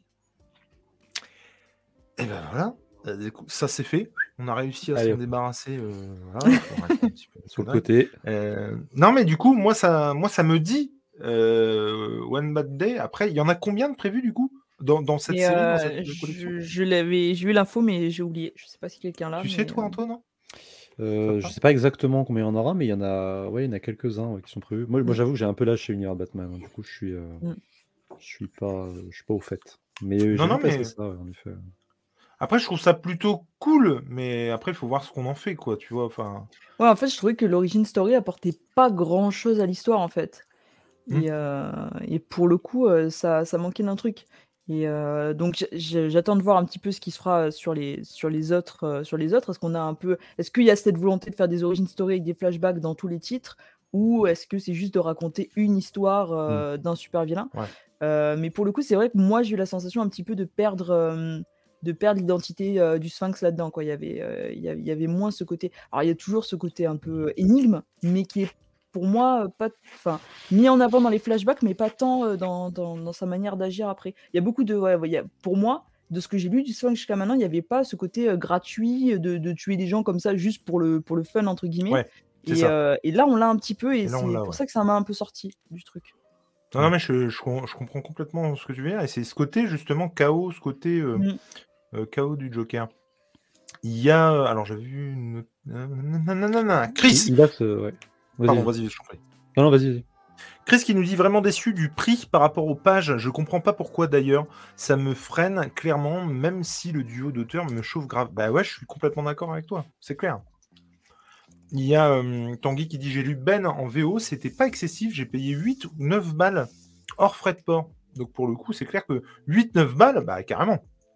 Là, on est carrément plus sur de. Du coup, ouais, peut-être, je sais pas. Après, moi, euh, la VO, c'est juste pas possible, mais. Non, je, je suis vraiment trop nul, hein, vraiment. Mais arrête, il n'y a pas de. Ah non, mais en les- VO, mais laisse tomber, quoi. Je suis vraiment. C'est du basic Et- English, vraiment. Euh, Alors, il y a Nico Mogador qui nous dit Je reviens sur ce que j'ai dit tout à l'heure. Pourquoi faire des bouquins en dur à la franco-belge Je suis assez d'accord, alors que les lecteurs s'en foutent des comics. C'est-à-dire que moi, si, par exemple, sur l'augmentation des comics, ils étaient restés au même prix, mais ils seraient passés tous en souple, ça m'aurait pas gêné, personnellement. C'est un truc, je ne comprends pas pourquoi. Je pense que. Alors, après, je suis persuadé que les éditeurs euh, qui, qui par hasard, parce que je vois pas comment ce serait possible qu'ils écoutent cette émission euh, si c'est pas par hasard, mais euh, les éditeurs qui, euh, je- je- ils auraient sûrement des, des statistiques, des sondages à nous sortir en disant que Mm. bah non, c'est la hardcover qui marche en France et c'est pas le souple. Je- J'entends bien, mais moi c'est un truc que je ne comprends pas. Pour moi, c'est une fausse idée ça. C'est c'est une fausse. euh, Je pense que c'est pas si vrai que ça. Je pense que les gens, pour payer un peu moins, ça les gênerait absolument pas d'avoir du, du- du souple, quoi. Mais en tout cas, c'est, moi, c'est comme ça, c'est sûr.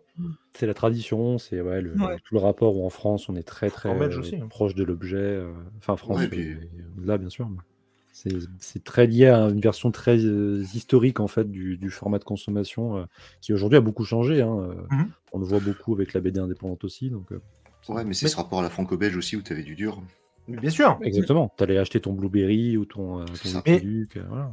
Là où j'aime pas trop le côté collector, tu vois, de, de, de Panini, euh, avec notamment toutes les sorties euh, euh, des X-Men qui, qui sont sorties là récemment avec euh, le Running Man, tout ça. Euh, autant j'ai trouvé cool de proposer une hardcover et une souple. Euh, Mm. Après, euh, voilà, tu, tu, tu fais tes tirages, tu vois ce que ça donne, machin. euh, mais je trouve pas ça déconnant de proposer deux trucs, quoi. Mais bon, après, euh, ça coûte peut-être du blé aussi. hein. C'est peut-être aussi pour ça que le hardcover était bien plus cher que le souple, justement. Pour Ah oui, bien sûr. En termes de fabrication, c'est beaucoup plus cher. ouais. Par rapport au à Enigma, en fait, c'est vrai que la vision que, que tu évoquais du personnage, c'est intéressant parce que c'est. Moi, pour le coup, tu vois, je, je le voyais surtout comme ça. Comme un. Alors, comme un une espèce de tueur un peu psychopathe, mais qui va, qui va se la jouer un peu film d'horreur. Où il va justement emprisonner des gens euh, dans, des, dans des salles, et puis euh, le côté un peu torture, le côté un petit peu euh, challenge, défi de Mm. psychologique. Du coup, c'est vrai que moi, j'ai pas lu ce, ce titre-là, Mm. mais sur le papier, ça me surprend pas plus que ça. Après, je sais pas jusqu'à quel degré c'est fait. Je sais pas s'ils vont vraiment dans le côté meurtre de sang-froid, dans le sens où le mec aura carrément un flingue ou quelque genre de choses. Là, ce serait un petit peu euh, out of character. Mais euh, je sais Ouais. pas trop comment c'est fait par rapport à ça. Mais euh, si tu veux, pour le coup, je suis d'accord avec toi sur le côté bah, tuer juste pour le jeu, entre guillemets. Ouais. Et, euh, mais ce qu'il y a dans le, dans, dans le personnage de Nigma, souvent, bah, justement, c'est tout ce côté je tue, mais pour jouer et pour créer, euh, enfin, tu vois, tout un fil rouge à suivre et tout. Et là, Ouais. c'est pas ce qu'il y a, justement, tu vois, c'est plus tuer quelqu'un et juste comme ça, il n'y a pas ce côté un petit peu. Enfin, il y a plus ce côté je, je titille, je laisse des indices. game, pour- Voilà, c'est ça. Et c'est ça qui m'a un peu perdu, en fait, si tu veux. Ou pour le coup, je le rapprochais plus à un Joker où tu as cette volonté un peu de chaos, de, de, de tuer des, des personnages juste comme ça pour le fun, et pas Mm. tellement pour cette histoire euh, de jeu et d'énigmes qui va souvent avec le personnage, quoi. D'accord. Ok, d'accord. Ouais, c'est vrai que du coup, ça me plairait peut-être moins. du coup, parce que euh, c'est vrai que Nigma, je le vois plus comme quelqu'un d'extrêmement organisé et qui se laisse pas aller à l'imprévu, justement. Ouais. Après, il te donne une- un peu une explication de pourquoi il n'y a pas trop ce côté euh, énigme et pourquoi il laisse un peu tomber ce côté-là. Mais euh, j'avoue que moi, ça m'a un petit peu laissé sur ma faim quand même. J'ai eu de- Mm. du mal à trouver cette justification euh, bah, justifiée, entre guillemets, tu vois. Ouais. Mais après, l'ambiance, l'ambiance est assez cool. Je trouvais que les dessins étaient, euh, étaient sympas. Je vous montrais juste quelques, quelques, quelques cases. C'est.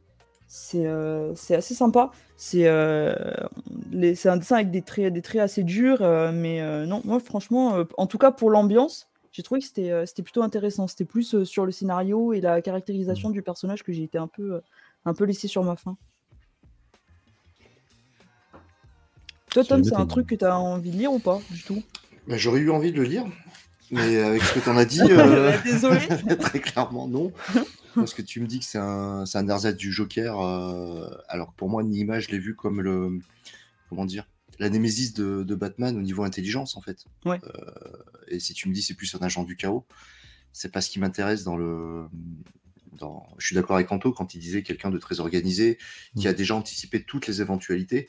Euh, si aujourd'hui c'est un simple chien fou dans un jeu de quilles, euh, ouais, ça m'intéresse Mm. moins. Quoi. Et du coup, il y a, euh, y a Tanguy qui demandait euh, s'il y avait, y avait des questions de rédemption dans ce titre-là. Et en fait, non, pas du tout en fait.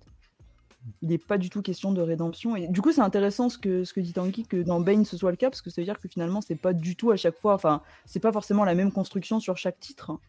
Ce qui fait qu'il y en a peut-être qui seront euh, plus ou moins réussis que, les autres. Et euh, non, après, ben, tu vois, sur, euh, sur, le même plan, moi je conseillerais plus bah, le, Year One du Riddler de Paul Dano que ça, par exemple. Hmm. Donc, qui, du coup, c'est plus long. Mais euh, de ce que j'en ai lu, rien que sur la première issue, moi j'avais été plus emballé par, euh, par ce côté-là, qui a aussi un côté un peu origin story pour le coup. Après, tu as la caution et et Zadri Beach au, au dessin, et Zadri Beach, ça reste un, ça reste un très bon Valeur dessinateur. Ouais, voilà, bah, ce qu'il a fait sur Thor, euh, ça reste ce qu'il y a de mieux sur Thor aujourd'hui, quoi, avec Coppel, Mm. mais, euh, mais c'est quand même un cran au-dessus de Coppel. Ou Même euh, pour, pour, pour, rester- pour revenir sur Enigma, c'est vrai que le, un récit que j'aime beaucoup, moi, c'est Batman Terrain aussi. Ah oui, Batman Terrain, le tome il 2. est super euh, cool. ouais. Mm. C'est vraiment une super euh, représentation d'Enigma, euh, telle que je- j'aimerais le voir dans un univers cinématographique, par exemple. C'est c'est vraiment top. Ce côté, justement, il va piéger des gens dans un ascenseur, euh, il va se faire devancer par Batman, ça va l'énerver, il, va se- il va se laisser un peu euh, gagner par la pression. euh, là où un Joker, justement, on n'a rien à foutre de la pression, parce que, il, comme, comme vous disiez tous les deux, Ouais. il a ce côté où ça ça l'impressionne pas, et il veut pas se laisser gagner par ça, par ce genre de sentiment. C'est ça. Alors qu'Enigma, euh, voilà, c'est le côté grosse tête. c'est vraiment pas mal. Après, j'ai pas lu ces, ces deux-là. donc. Ouais, je trouve que sur une collection comme ça qui se veut à faire un titre sur chaque super vilain de Batman, justement, c'est important de, de chacun les caractériser indépendamment et pas juste parce que ça peut être répétitif si, si t'as pas le, ce côté où chaque euh, vilain a ses propres motivations et a ses propres caractéristiques. Si après tous se ressemblent, tu perds un petit peu, le, je, je pense, l'intérêt de, de la collection. C'est ça. C'est Tanguy qui disait Bane, Double Face et Riddler. euh, si Double Face est caractérisé comme le Double Face de Batman Forever, comme un ersatz du Joker euh, bis, moi je pas dessus non plus. Quoi. Double Face, c'est plus que ça. Il faut pas tous les mettre dans la même case, en fait, les méchants de Batman, sinon déjà c'est ultra prévisible. Et Mm. puis au-delà de ça, tu casses aussi la, la magie qu'il peut y avoir avec ces personnages-là. Et, et il faut vraiment, ouais, faut En plus, c'est les méchants de Batman, tu vois, c'est pas des Mm. méchants de Flash ou Green Lantern. Donc dans l'esprit du grand public, il Mm. faut. il f- Enfin, d'ici, je pense qu'ils en ont conscience, ils veulent vraiment les chouchouter, ils veulent vraiment. euh, c'est bon. C'est- J'aimerais bien qu'ils fassent, qu'ils élargissent ce genre de collection, euh, par exemple, tu vois, à d'autres. Mais après, euh, le, le principe de la collection est assez intéressant, je trouve, de pouvoir, Mm. de pouvoir s'intéresser à chaque, euh, à chaque vilain de, de l'univers de Batman, parce que c'est ce qu'on aime aussi dans l'univers de Batman, c'est que autant Batman est intéressant, autant la galerie de vilains qui est proposée est super riche et, et cool, donc euh, c'est c'est intéressant de se concentrer sur ça, quoi. Euh, mon cher Tom, de quoi voulais-tu nous parler ce soir? J'avais le choix entre deux choses. Euh, entre un comics et une passion. Et je vais vous parler de la Ah, si passion. c'est le rugby, euh, parle du comics plutôt. Non, non, non. ouais, c'est pas parce que tu comprends un sport noble que. euh, voilà. hein. Je vais vous parler de ma passion pour les artbooks. Et Ah. les artbooks de, du 9e art et aussi comics en fait. À savoir que euh, bah, je suis de fin décembre. Et en décembre, on m'a offert celui-ci. Hmm. L'artbook sur Ralph Meyer. On m'a offert, Ouais. euh, bah, je l'ai pas pris, euh, celui sur Rongo. Et on m'a offert celui-ci sur Arthur Adams, ce qui rejoint un peu l'apéro comics. Et Arthur Adams, ça reste Arthur, Arthur Adams. Euh, je n'ai pas pris le. Non, j'ai pas pris l'autre. C'était celui de Romain Hugo, qui s'appelait La tête dans les nuages. Et Romain Hugo reste un grand dessinateur. Juste pour vous dire de vous jeter dessus. Alors, c'est pas donné. Le, le Ralph Meyer, il est à 49 euros, je crois, de mémoire. Très bien. Alors, moi, moi, mais euh, j'ai lu. Alors, je n'ai lu que les deux premiers tomes T'as d'Undertaker. porté cœur Mais c'est Ah, il faut se exceptionnel. jeter dessus. Ouais, Franchement, et je l'ai acheté euh, en noir et blanc. Du coup, il y a les 5 ou 6 premiers albums dedans, à 49 Euh, euros. tu dois avoir les, les 5 premiers, je pense. Les 5 premiers. Et euh, enfin, c'est. Enfin, non, c'est magnifique, quoi. Enfin, c'est fou. Et le hardbook, ah ouais. Hardbook 49 balles, par contre. 49 balles, ouais. Mais euh, épais. Je sais pas si on le voit. Épais, plus grand qu'un format classique franco-belge. Ouais. Euh, Ah, j'ai un souci par rapport à Romain Ego qui est à 29 ou 39, je sais plus. C'est que tu n'as que le travail de Meyer sur Under- Undertaker, alors que Meyer a fait beaucoup d'autres choses. Il a fait euh, Berceuse Assassine, il a fait un travail au lombard, il a fait Asgard Pied de Fer. Euh, C'est vraiment le digne héritier de, bah, de Jean Giraud au niveau du, du trait. Tu parlais de Moebius, enfin de Blueberry tout à l'heure, euh, Ouais. Anto Ouais, c'est pour, moi le digne héritier de, de Jean Giraud sur. euh, pour moi, ce serait le seul à même à reprendre un Blueberry, même si aujourd'hui, vu qu'il est Undertaker, il le fera jamais. Mais Bah, ça ressemble beaucoup, quoi. ça ressemble beaucoup. Et ce qui est intéressant, c'est que tu as par exemple son travail de recherche à l'intérieur. Et à la fin, tu as son Attends, attends, attends, de- attends, attends, je vais te mettre en.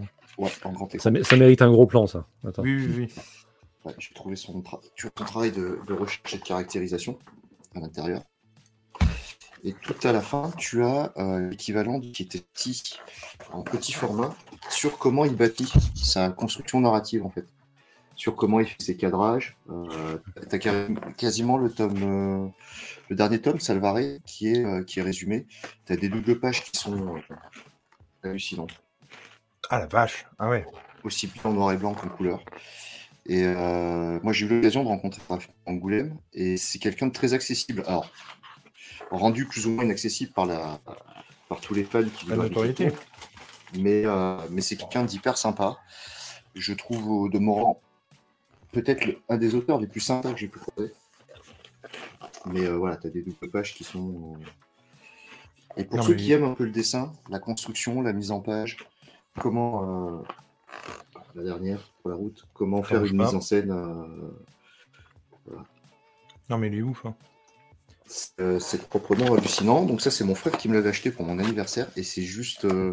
Pour ceux qui aiment un peu l'art et le dessin, c'est juste magnifique en fait. Eh ben, moi, je vais pas l'acheter. mais je vais me le faire offrir. Ah non, pas de douter. Prochaine Et fois qu'on me dira euh, qu'est-ce que tu veux, eh ben écoute, Dans un style un peu c'est plus soft, tu as, l'artbook d'Arthur Adams euh, qui vient du de Com.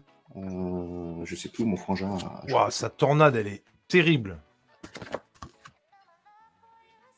Ah ouais, non, mais franchement. Alors, tu as moins de travail de recherche, tu as plus de. bon, en plus, Arthur Adams, c'est plus de la pin-up qu'autre chose. Ah bah oui. Qu'est-ce que c'est beau. Qu'est-ce que ça chatouille la rétine. Qu'est-ce que. J'ai très peur à ce que tu allais dire là. euh, prends les s'il te plaît. hein. Euh, ça. Moi, je sais me tenir. En... Non, non, mais c'est beau. On a quand même une chroniqueuse qui a avoué sa passion pour la moustache de Pedro. hein. Ah Ouais. bah c'est pas, pas le qu'elle seul, hein. qu'elle la elle le revendique. Hein. C'est ça.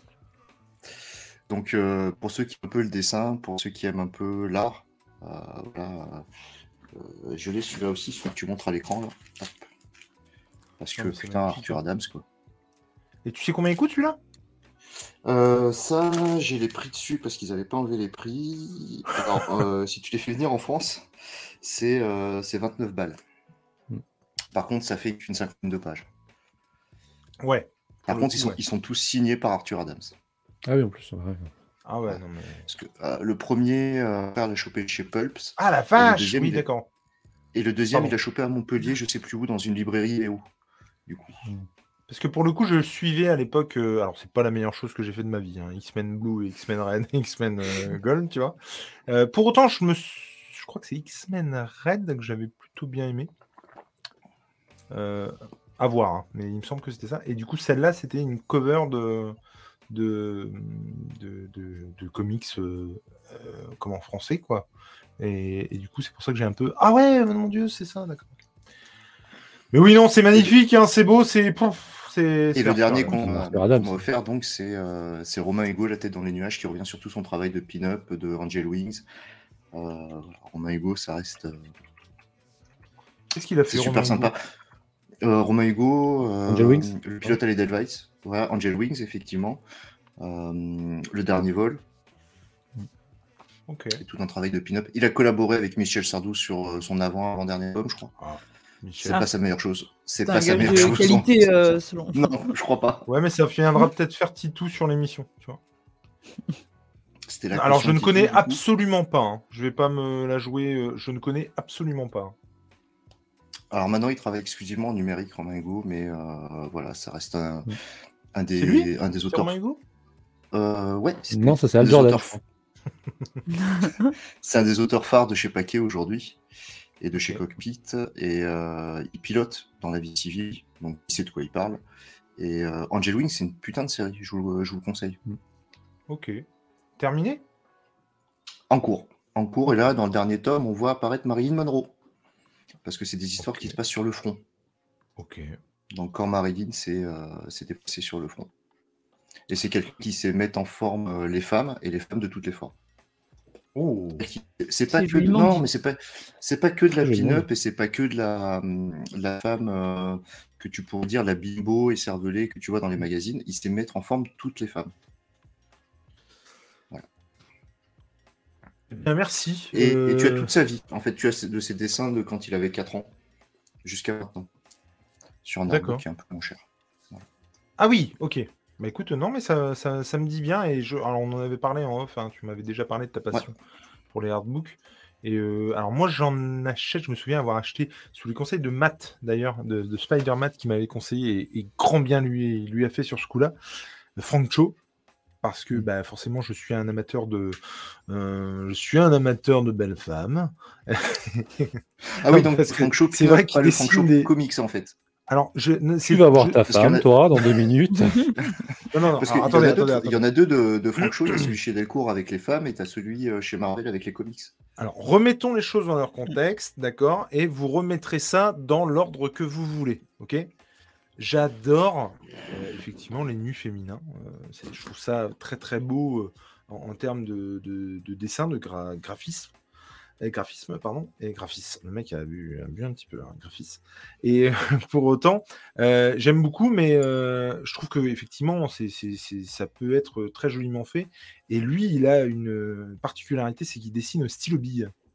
Et je trouve ça exceptionnel. Mais pas que lui, hein. c'est-à-dire que moi, le dessin au stylo bille, je trouve, il y a, en fait, il y a un truc qui marche chez moi, c'est-à-dire que tu as, comment dire, il y a ce côté sans filet qui est renforcé parce que c'est du stylo bille et euh, qui, qui, ah, mais qui me vraiment qui me transperce quoi. Je, trouve que c'est ouf et Frank Cho au stylo bille, oh, mais ces quadrillages qui donnent la forme que ce soit sur du nu féminin ou que ce soit sur autre chose. Mais là, en l'occurrence, le gars fait beaucoup de nu féminin. Et euh, il s'avère que le, le dessin au stylo bille est juste mais incroyable. Incroyable. Et moi, son, son truc, euh, j'ai trouvé ça fou, quoi. Et un autre que j'avais pu choper aussi, c'est celui de Bruce Timm. Et du coup, sur les pin-up aussi, pour le coup.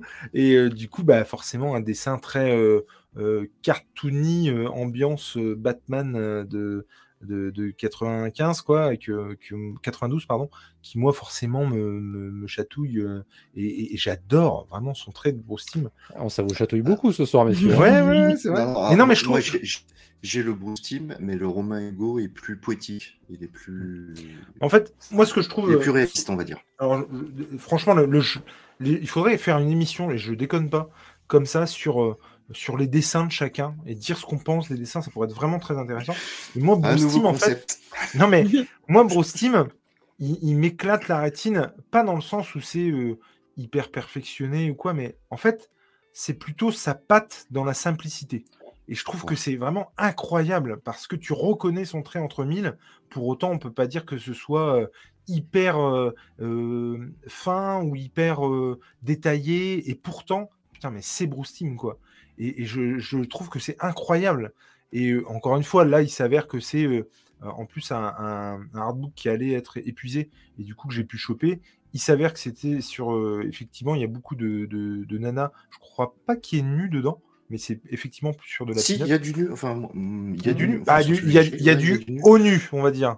Mais Voilà, il y a du haut nu. ouais, j'ai tout pas souvenir de, de, de bas nu. Et, et- et pour le coup, non, je, je trouve ça incroyable aussi parce que il y a une force dans le dessin et dans la simplicité de son trait euh, qui, qui est incroyable, quoi. Enfin, le mec, euh, euh, je sais pas comment expliquer, mais euh, met de lui dans son dessin et, et vraiment, c'est pas un autre, quoi. Tu peux pas le confondre. Et même, C'est vraiment ces noirs et blancs qui sont magnifiques où il joue avec les ombres et lumières. Mais ouais, non, juste- artbook, il est ouf. quoi. Après, les artbooks, généralement, sont hyper bien faits, que ce soit pour les comics ou pour les auteurs franco-belges. Euh, ça reste des mines d'or, en fait. Pour ceux Mais qui s'intéressent un peu au dessin et à l'art, ça reste des, ça reste des sacrés bonheurs. Alors c'est vrai que du coup là, bah, que ce soit toi ou moi, on a parlé beaucoup de, de, de, de, de, nus féminins. Pour le coup, non mais il y a, y a beaucoup d'autres artbooks où il n'y en a pas du tout. Hein, Ah bah, non, non, sur, sur Undertaker, t'as pas le mettre en fait. Hein. C'est vraiment la mise en scène. Et si vous intéressez un peu à la mise en scène, ou, euh, ou euh, comme je vous ai envoyé à, à Jules et à Lena, euh, les storyboards de, Game of Thrones, tu as le storyboard Ouais. avant le passage à la planche de Rhaenyra. Bah, Et pour s'intéresser à la notion de mise en scène et à la, à la notion de lecture et de rythme en bande dessinée, c'est hyper intéressant parce que c'est détaillé. J'ai le hardbook de Team Cell que Urban va republier dans, dans, dans très peu de temps, mais je le conseille à quiconque. C'est c'est extraordinaire. Le, le, le hardbook de Liber Mejo, dont le nom m'échappe, euh, et qui est extraordinaire aussi, parce que ça revient sur toute sa carrière et pas que euh, sur euh, du Batman, par exemple. Et je trouve que c'est hyper chouette. Et, et tu ne peux que, que, être bluffé par euh, son dessin. Et en plus, moi, j'ai toujours dit, je trouve qu'il a vraiment deux dessins différents et euh, un dessin beaucoup plus plaqué et un dessin beaucoup plus détaillé. Et moi, les deux m'intéressent beaucoup, euh, justement dans leur dualité et comment ils se répondent en fait. Et je trouve que c'est vraiment euh, excellent. Et donc, non, non, foncer sur. C'est la meilleure euh, manière, hein, d'ailleurs, de d'appréhender un dessinateur, c'est de voir ce qu'il a fait dans son ensemble, et puis sur des choses en particulier. euh, à fond. Avant de se quitter, si vous avez encore le temps, vous avez encore le temps, Anto, tu, tu, tu, tu as encore le vas-y, vas-y, t'inquiète. Alors, est-ce que vous avez des artbooks? Vas-y, Léna. vas-y. Euh, moi, j'ai des artbooks. euh, bah, tu le enfin, c'est pas une question anodine, Tom le sait très bien, euh, puisqu'il y en a qui m'a Ah oui, conseillé. oui. Puisque j'ai acheté euh, oui, sur recommandation de Tom l'artbook euh, de Game of Thrones, euh, dont j'ai pas encore eu le temps de- de- d'explorer, mais euh, qui, euh, qui a l'air très très cool. Et j'ai aussi les, les deux artbooks euh, sur la série The Mandalorian, qui pour le coup sont vraiment euh, très cool et très riches, et euh, que j'adore parcourir. Moi, j'ai cru que Mais tu t'as allais pas dire en oui, j'ai pas, en. Non, j'ai pas en comics ni en. j'ai cru que tu allais dire non, je n'ai pas de hardbook, mais euh, j'ai euh, un single de Jock euh, derrière moi. Ah ouais, Et c'est vrai, Genre, aussi. parce que t'as une single de Jock. Et, hum, et toi, Anto, tu as des artbooks Euh, bah, comme Lena, moi, c'est plus des artbooks liés au- à, des, à des productions. euh, moi, j'ai le, j'en ai quatre très exactement. Alors, j'étais pas très très fan. euh, je le suis toujours pas non plus euh, plus que ça. C'est vrai que, comme l'a dit Tom, on apprend plein de choses dans, dans certains artbooks.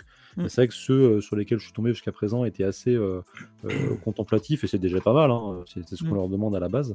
Mais moi, j'ai voilà, j'en ai que quatre. C'est j'ai un artbook sur Man of Steel qui est très intéressant pour bah, tout le côté, le contexte derrière le film et, et, derrière le processus de création qu'il y a donc, ce film euh, Superman. Euh, J'ai un artbook sur euh, le Spider-Man Into the Spider-Verse, donc euh, le film d'animation de, de Sony, qui pour le coup, lui est vraiment vraiment très intéressant parce que c'est le, pro- le process de base en fait est juste fou, la technique d'animation qu'ils ont utilisée est complètement révolutionnaire, donc C'est ça, c'est un, un truc où on apprend pas mal de trucs qui est préfacé par, par Bendis notamment, qui est vraiment voilà, très très cool. Euh, et puis j'ai deux artbooks que j'ai pas encore feuilleté euh, et lus pour l'instant sur les jeux vidéo Spider-Man, donc euh, d'In- d'Insomniac. Donc j'ai le celui sur le jeu, euh, le premier que j'ai dû prendre en VO parce qu'il n'est pas sorti en France, et le deuxième donc sur le Miles Morales qui est sorti chez iComics euh, que je me suis procuré. bah, d'ailleurs comme le comme le Spider-Verse d'ailleurs. Voilà, c'est les seuls que j'ai à ma disposition pour l'instant. Tu parles à un mec qui prend des artbooks en italien parce qu'il est pas foutu de les trouver en VF. hein. Oui, euh, voilà, j'ai bien compris que c'était une, euh, une, une vraie passion et c'est vrai que c'est euh, c'est c'est des objets qui sont euh, qui, qui représentent un voilà, tu le disais Tom, mais qui représentent un budget en soi. Mm. C'est vrai que j'ai euh, j'ai pas j'ai pas encore franchi le pas de, de tout ça. J'ai pas parlé d'un hardbook qu'il faut impérativement euh, euh, comment signaler, stipuler. euh, euh, il faut impérativement en parler. Le hardbook de Laurent Lefebvre. Ah bah. Tu l'as? Alors je l'ai pas, mais euh, Oh, j'adore c'est le relevé. Une tuerie Une tuerie Ouais.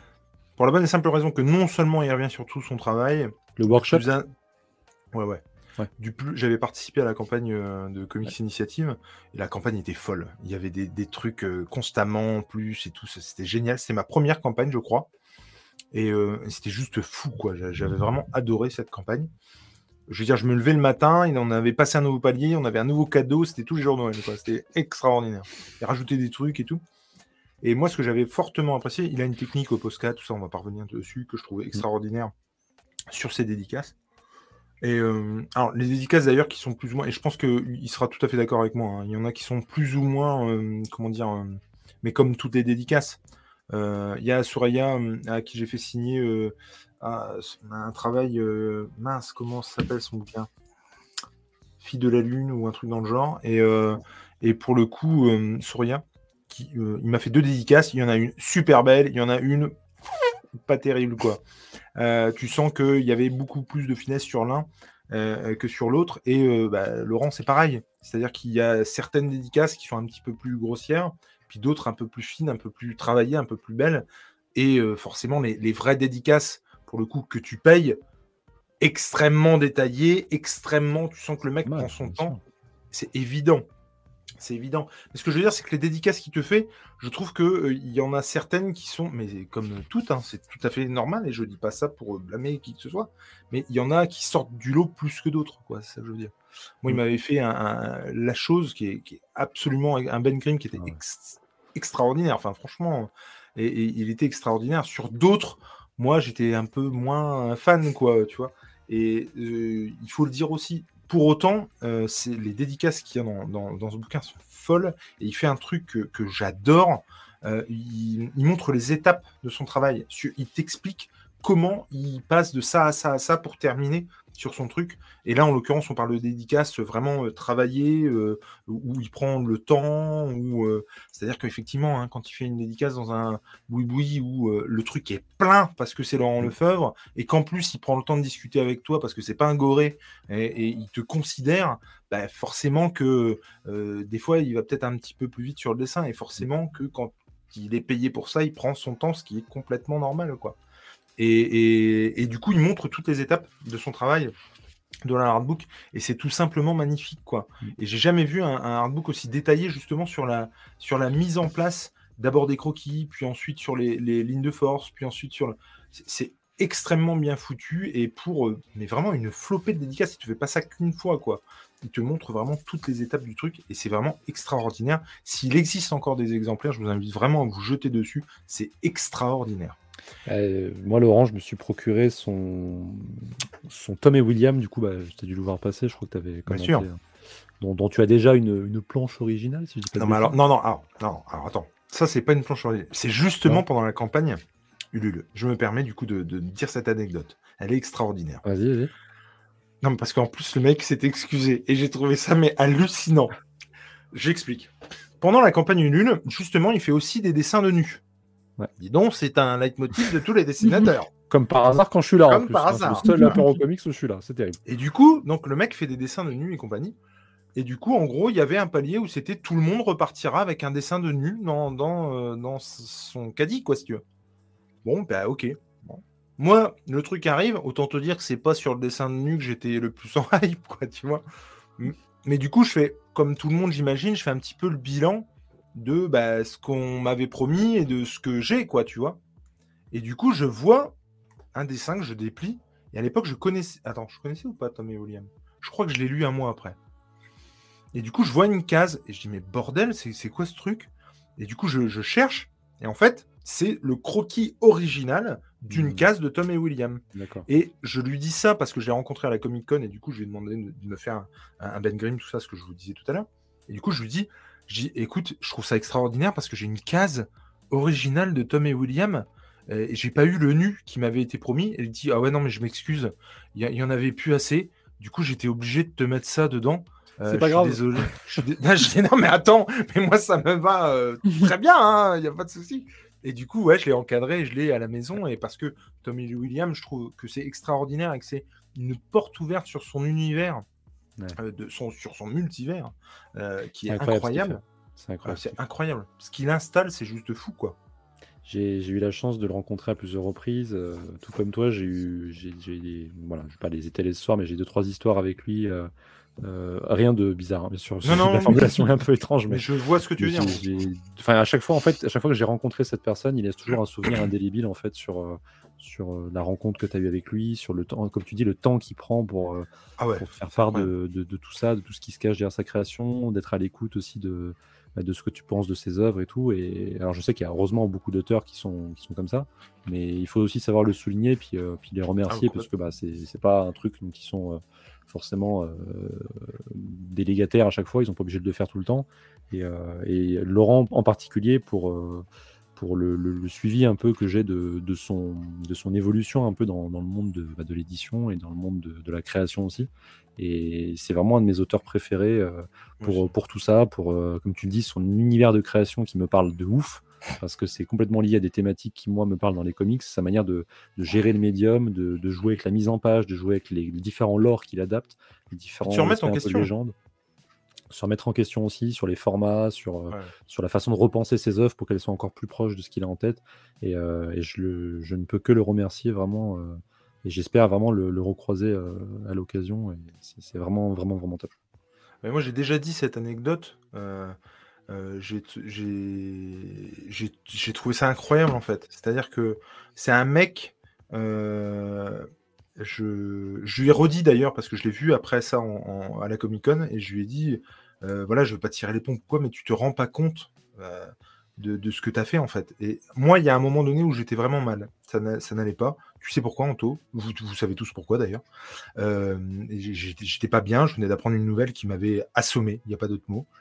Et euh, j'étais vraiment pas bien. J'étais au chômage, ça allait pas. C'est vraiment, c'était pas du tout la fête, quoi. Et, euh, et euh, je sais plus pourquoi. Je lui envoie un message pour lui demander parce que je, ben voilà, dessinais des trucs, mais surtout je dessinais des trucs qui existaient. Tu vois, dans l'univers de, DC, dans l'univers de machin, je faisais des tableaux en fait. Et, et du coup, je mettais ça en vente. Et j'avais un peu peur de, de bah, qu'on me tombe dessus puis qu'on me demande des comptes, tu vois. Enfin, euh, on a tous entendu parler des histoires de Moulinsart avec Tintin, de Mm. machin, de- des gens Ouais. qui se font démonter euh, alors qu'ils ont juste voulu vendre un sac avec un petit dessin dessus, tu vois. Et je peux tout à fait comprendre, mais du coup, j'avais un petit peu peur de ça. Et du coup, je sais pas pourquoi, je sais pas ce qui m'a pris. Je lui ai envoyé un message, je, je sais plus si je lui ai envoyé un message ou un commentaire. Et le mec me répond, bah, euh, c'est peut-être plus simple qu'on s'appelle. Et il me met son numéro de téléphone. Et du coup, je décroche mon téléphone, je l'appelle, mais plus, tu vois, pour voir jusqu'à quel point va la Ouais. blague, tu vois. Et je l'ai au téléphone, et donc ça sonne, ça décroche, j'entends allô, je dis Monsieur Lefebvre Alors il me dit euh, bah, Tu vas peut-être m'appeler Laurent tout de suite Laurent Lefebvre. Et du coup, il me dit, il me dit oui, et du coup, bah, ah ok. Et on a discuté une heure. On a parlé Oh. de. Une heure seulement Ouais. Toi Une heure, T'étais vraiment en petite forme, Jules, quand même. Non, non, mais je me Ouais. souviens de lui dire, je, je me souviens lui dire, putain, je suis désolé, mais il faut que je t'abandonne, il faut que j'aille chercher mes enfants. Donc je me souviens de, de ça. Et du coup, mais on a parlé, mais c'est incroyable. On a très vite parlé de ça, ça a duré 10 minutes, puis après on a parlé du MCU, de Black Panther, euh, qu'on avait plus ou moins aimé pour euh, certains trucs. Euh, Enfin, il y a, et on a parlé de tout et de rien, quoi. Et en fait, quand je l'ai revu à la Comic Con, j'ai tu peux pas t'imaginer, ça, ça, c'est peut-être rien pour toi, mais à ce moment-là précis, Mm. j'avais besoin de parler. Et besoin de parler de, de tout et de rien, en fait. De, de, de, de tout ce qui n'allait pas. Je crois même que je lui ai dit ce jour-là, parce que vraiment, je venais d'apprendre cette nouvelle, et je lui ai dit ce jour-là ce qui me, ce qui me tourmentait. Et pourquoi j'en sais rien, le mec, je le connais pas, tu vois. Et il, et il a essayé, en fait, de m'apporter euh, des réponses, ce qu'il n'avait pas. Mais ça m'a aidé du fait qu'il y ait quelqu'un que je connaisse pas Mm. qui, qui, essaie de m'aider, en fait. Ouais. Et, et ça m'a fait un bien fou. Et je lui ai redit à, à la Comic Con. Il me dit Ouais, je me souviens très bien, machin. Et, et il dit Bah voilà, c'était pas. Enfin, voilà, bah, tant mieux si ça a pu t'aider, tu vois. Et, et ouais, je m'en souviendrai longtemps parce que je m'attendais pas à ça. Et, c'était très cool qu'ils prennent du temps pour des conneries en plus, tu vois.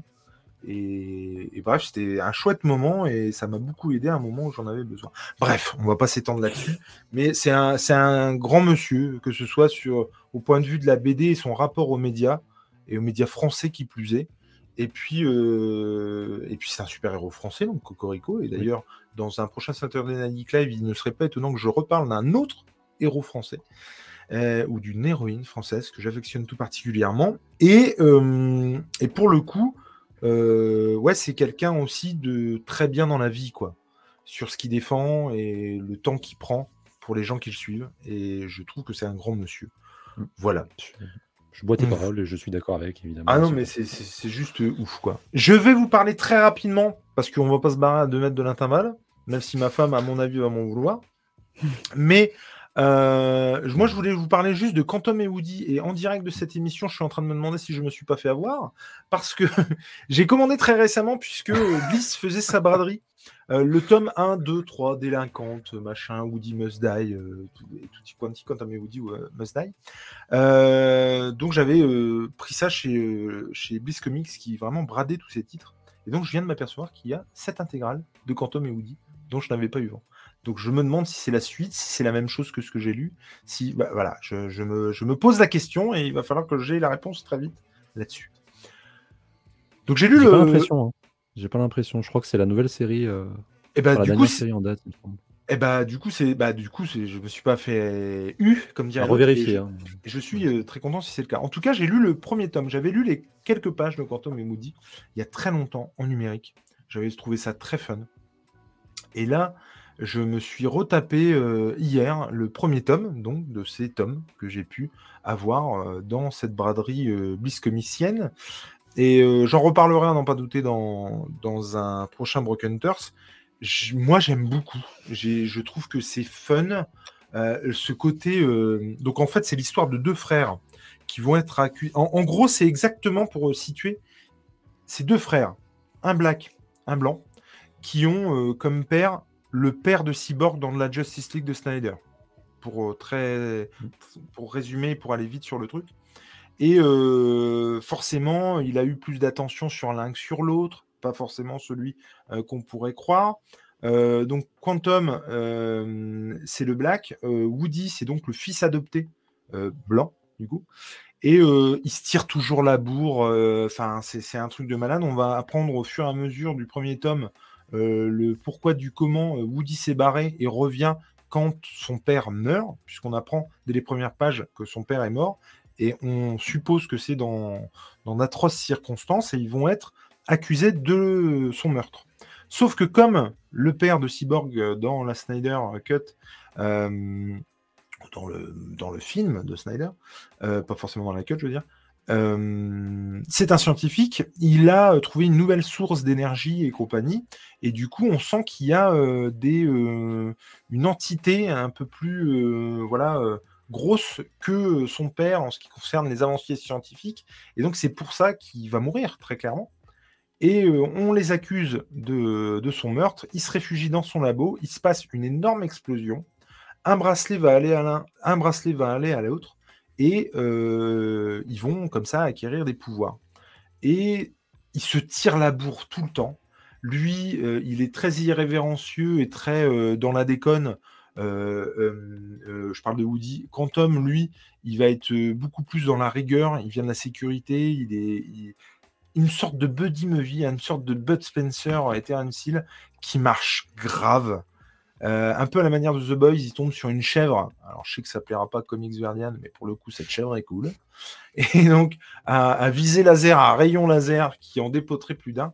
Et c'est hyper fun. Je me suis surpris à rire pendant le truc. Et j'ai vraiment passé un super moment et je m'y attendais pas. Je. J'avais vraiment le souvenir d'un truc hyper cool, mais vraiment, j'avais pas le souvenir d'autant. Je me suis marré plusieurs fois et j'ai trouvé que leur relation était hyper cool.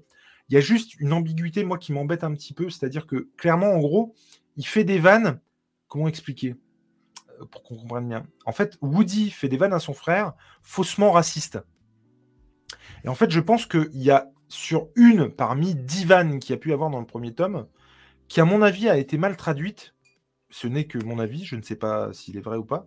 Mais du coup, ça pourrait s'assimiler pour le coup à du vrai racisme. Dixit, le mec qui ne lit pas de comics en VO, hein, je le rappelle. hein, quand même. Juste Non, non, mais se permet de faire des commentaires sur la Non, traduction. mais C'était. ah ouais, c'est vrai, c'est vrai, c'est vrai. Mais je, je trouve que ça se sent quand un truc, il y, a- il y a un truc qui est déconnant. Parce que justement, le but de l'histoire, euh, par rapport à, à- à ce fait-là, du racisme ou du non-racisme, c'est que Woody, justement, il est toujours sur le fil.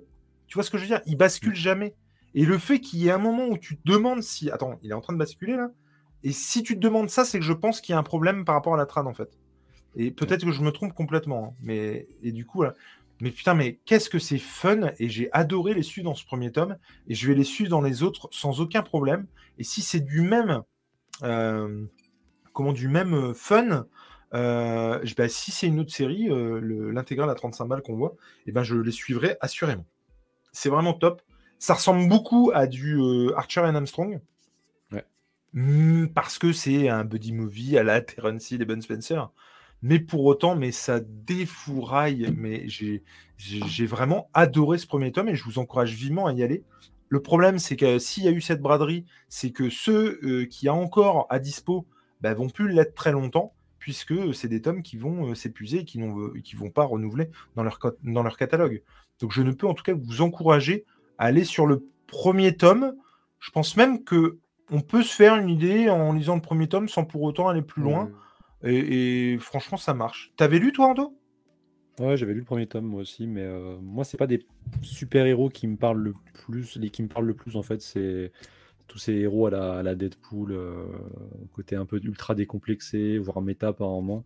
D'ailleurs, euh, Mhm. Deadpool jusque dans la référence du costume de, Oui, de alors je sais plus lequel c'est, Quantum. Quantum. Euh, Quantum du coup. Euh, je j'avais bien aimé, je trouvais ça sympa. Graphiquement, c'est un dessin qui me plaisait bien. C'était très euh, très euh, minimaliste, mais, euh, mais qui collait bien à l'ambiance, je trouve, du récit. ce côté ligne claire qui était pas mal. Mais c'est vrai que bon, voilà, j'ai pas forcément eu envie d'aller plus loin. Je l'avais pris Ouais, à ouais. l'époque où Bliss arrivait sur le marché, où il faisait les premiers tomes à 10 balles. 10 balles, Et, ouais. et celui-ci en faisait partie, et du coup j'avais testé, mais voilà, sans plus. J'étais beaucoup plus proche de séries comme Ninja ou X Noir pour le coup.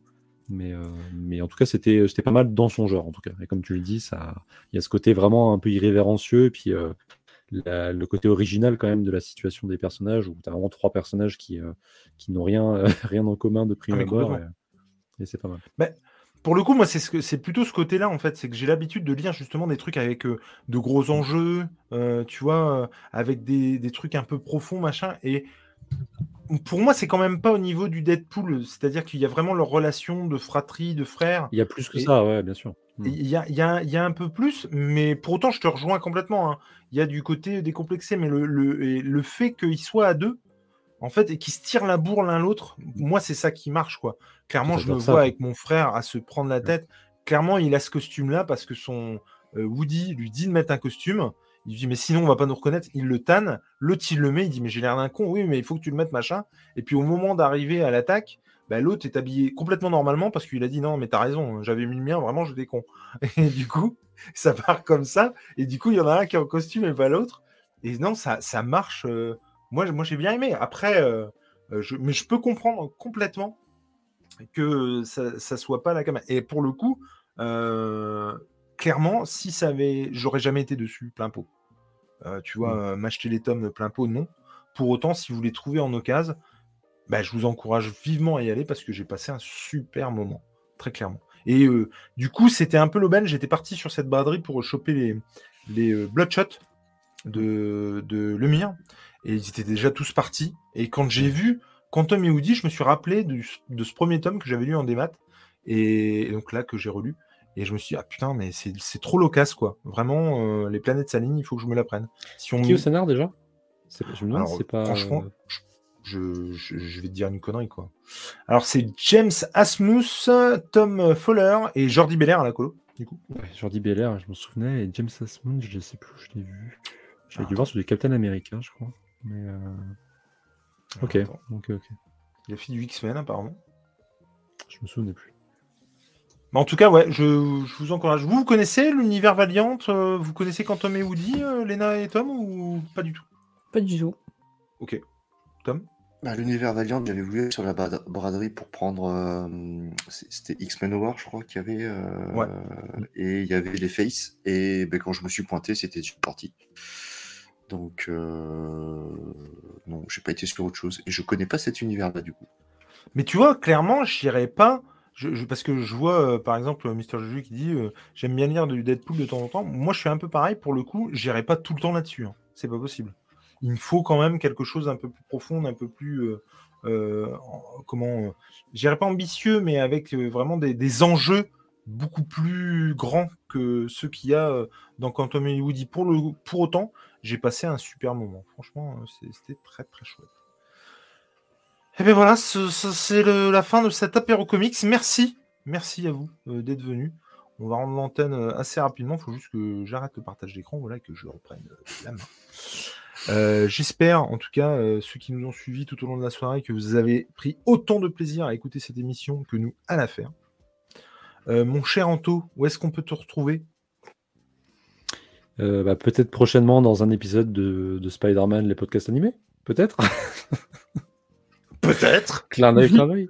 C'est pas Euh, possible. Ah, euh, pas du tout. Tu nous fais pas Non. le truc de tout à l'heure où tu savais pas euh, quand ça sortirait. Ah non, non, Ah, non, mais non. quand je- non. Il en fait 14 en même temps, tu sais bien. Non, non, non, mais c'est parce que Spider-Man, euh, on, a, on a du mal à, à mettre euh, les enregistrements en boîte. C'est pour ça, c'est un peu private joke et, et- et- non, non, non, non, je- oula. Alors, c'est- de tous les podcasts animés, s'il y en a bien, un, je sais pas quand est-ce que ça va arriver. Oula, c'est Spider-Man, le podcast animé. Et on ne se citera pas bien sûr la personne tierce hein, qui est responsable de cette pas. situation. Bien sûr euh, qu'on embrasse Eddie, le serial vlogueur, qui est dans la sauce. Voilà, bien fait pour lui. Quel Euh, plaisir j'avais pris à, à enregistrer ce premier épisode, vraiment. C'était très très bien. Très, très Je, bien. cro- et je crois que le pire, c'est que j'ai dû regarder le 2 et le 3 à peu près 10 fois. Et Pareil. c'était et c'était pas cool. c'était pas cool. C'est pas les meilleurs épisodes de la série pour le coup. Non, je- Et, mais en tout cas. On va pas le faire maintenant. On va pas le faire maintenant. Non, c'est- c'est- en tout cas, je, je suis au point de te rentrer dedans là. Donc, euh, J'ai hâte, de, Euh, j'ai hâte de remettre le couvert. En tout cas. bah, j'ai hâte aussi. Et puis euh, sinon prochainement, ben, je crois que samedi prochain, normalement, je suis en live euh, pour euh, mon premier euh, mémento sur Mission Impossible. Voilà, le temps attendu. On va, on va commencer à débriefer la saga en prévision du prochain. Que j'ai hâte. Et bah oui, bien sûr. Tu seras évidemment demain- convié tôt ou tard. Hein, je sais pas quand, mais euh, voilà, à un moment donné, tu seras là. donc, euh, Je, hâte. je- je serai là s'il le faut. Et euh, demain, moi, euh, attention spoil, demain je me tape dans la bagnole ta dernière émission sur Indiana Jones qu'il me tarde d'écouter. Et je n'ai pas pu l'écouter vendredi, je le ferai demain, assurément. Je sais que tu as de la route, donc euh, c'est très gentil. Je, je suis honoré d'être choisi euh, pour, pour t'accompagner. euh. Ah non, mais le- tout l'honneur est pour moi, sache-le, vraiment. Et Madame Léna, où est-ce qu'on peut vous retrouver? Et bien demain Demain Est-ce qu'on ferait pas un petit truc demain C'est Hein vrai. Donc euh, bah, demain dans le débrief série euh, sur euh, YouTube à 21h. Sur le dernier mardi. épisode de The Last of Us. Ouais. Mardi dans Comic Discovery à 21h mais sur Twitch cette fois. Et puis euh, ponctuellement dans Geek en série et son spin-off euh, We Have to Go Back. Et dans plein d'autres trucs, euh, Jules, que tu as en réserve, mais on peut pas faire la liste à chaque fois, c'est trop Non, on long. peut pas. C'est pas Trop long. possible. C'est pour ça que j'invite des gens qui font des trucs avec moi, comme ça ils peuvent en glisser un dans leur truc. c'est ça. tu vois, comme ça j'en ai moins à faire. Et toi, mon cher Ah, Tom déjà deux là, tu vois. Déjà deux. Ouais. Ça. Et bah, et bah demain, forcément aussi, parce que c'est la dernière de Pedro demain. Ouais. Enfin, enfin la, la dernière de Pedro et sa moustache. Ouais, mais il a une Euh. autre euh, miniature à s'occuper dans d'autres séries. Donc bon. Euh, bah, empilé de comptoir dans cette émission, forcément, hein, caution alcoolique euh, oblige. Et dans le prochain SNGL, du coup aussi. Qui aura Alors, lieu le fait un 1er mois à dire. avril. Et ce n'est pas une blague. Et ce n'est pas, pas une blague. Ça, ça va être dur, ça. Les gens vont pas nous croire, tout ça. ça va être... Euh, je suis con parce que de prendre des gâteaux apéro. Ouais. Mhm. Je suis complètement con. Alors attends, je vais, je vais combler en disant que j'aime beaucoup euh, ce que fait Anto par rapport à Tom Cruise et tout ce qu'il partage de, de Tom Cruise sur les réseaux sociaux. Voilà. On a cette passion commune de Tom Cruise. Et je trouve que c'est bien de le mettre en avant de manière aussi intelligente et pas de se foutre de sa gueule comme beaucoup font. Ah bah écoute, c'est très très gentil, ça fait très plaisir. Parce que bah, forcément, tu te doutes bien que je suis un peu seul contre tous. Mais, Voilà, euh, non, non, mais c'est pour ça, plaisir. après, que, que tu arrives à mettre en, en lumière ses cascades, son intelligence de jeu et tout ce qui se casse le cul à faire dans, dans Mission Impossible. Je trouve ça Ouais. hyper intelligent de le faire de la manière dont tu le fais. Ouais, puis je- après, je- euh, c'est mon, c'est mon mantra, c'est voilà, c'est mon, mon petite, ma petite contribution personnelle, comme tu, comme tu dis. euh, et j'ai bien l'intention de continuer de toute façon. euh, ça va être une année riche pour nous, fans de Tom Cruise. Donc, euh, Après, te remercie beaucoup. Night and plaisir. Day. qu'est-ce qu'il y a The Night and Day, je l'ai vu, je l'ai Ah, vu une fois. adore et Night vous- and Day. Non, alors, je l'ai vu une fois, j'ai dû l'acheter en DVD pour ça. Mais il est quand même. Euh... Ah, c'est pas le pire qu'il ait fait, mais Non, c'est. Non, mais pour moi, c'est à l'image d'une époque aussi. C'est- Il est Pour être tout à fait honnête, euh, Tom, euh, pour être tout à fait honnête, c'est vraiment surtout pour le charrier, parce qu'on a une petite euh, backstory avec ce film tous les deux, mais Non, en mais vrai, c'est pas le pire. hein. Non, mais je lui ai dit, mais vas-y, mais regarde-le, il est trop bien. Mais franchement, il est trop bien. Et moi, j'avais passé un super moment. Bref, c'était assez drôle. Non, mais il est en symptomatique d'une époque où Tom Cruise n'était pas non plus. euh, Il était justement en train de redorer son blason à ce moment-là. Exactement. Ouais, ouais, tout à Enfin, fait. je veux dire, quand il tweet avec creuse. Spielberg, euh, voilà, c'était sa Mm. période creuse après, euh, après avoir axé un peu trop de promo sur la scientologie, des conneries sur les plateaux de télé. Bon, arrête, arrête, parce que sinon, dans 10 minutes, on va dire que c'est le meilleur film de sa carrière et que c'est grâce à ça qu'il est revenu à Mission Oh, non, non, Impossible. non, non, non. Et que sans Night and Day, il n'y aurait pas de Mission Impossible 7. Partie Tout, 1 et tout le monde 2. sait que le, le meilleur film de sa carrière, c'est son caméo dans euh, Tropic Thunder. Tropic Thunder. Ouais. Carrément, carrément. Voilà. Voilà. Nous, avec la Minico, vous pouvez nous retrouver sur euh, effectivement le SNGL, mais pas que. hein, Il y a du podcast, Oh, oh du podcast animé, mais aussi du home run qui va pas tarder.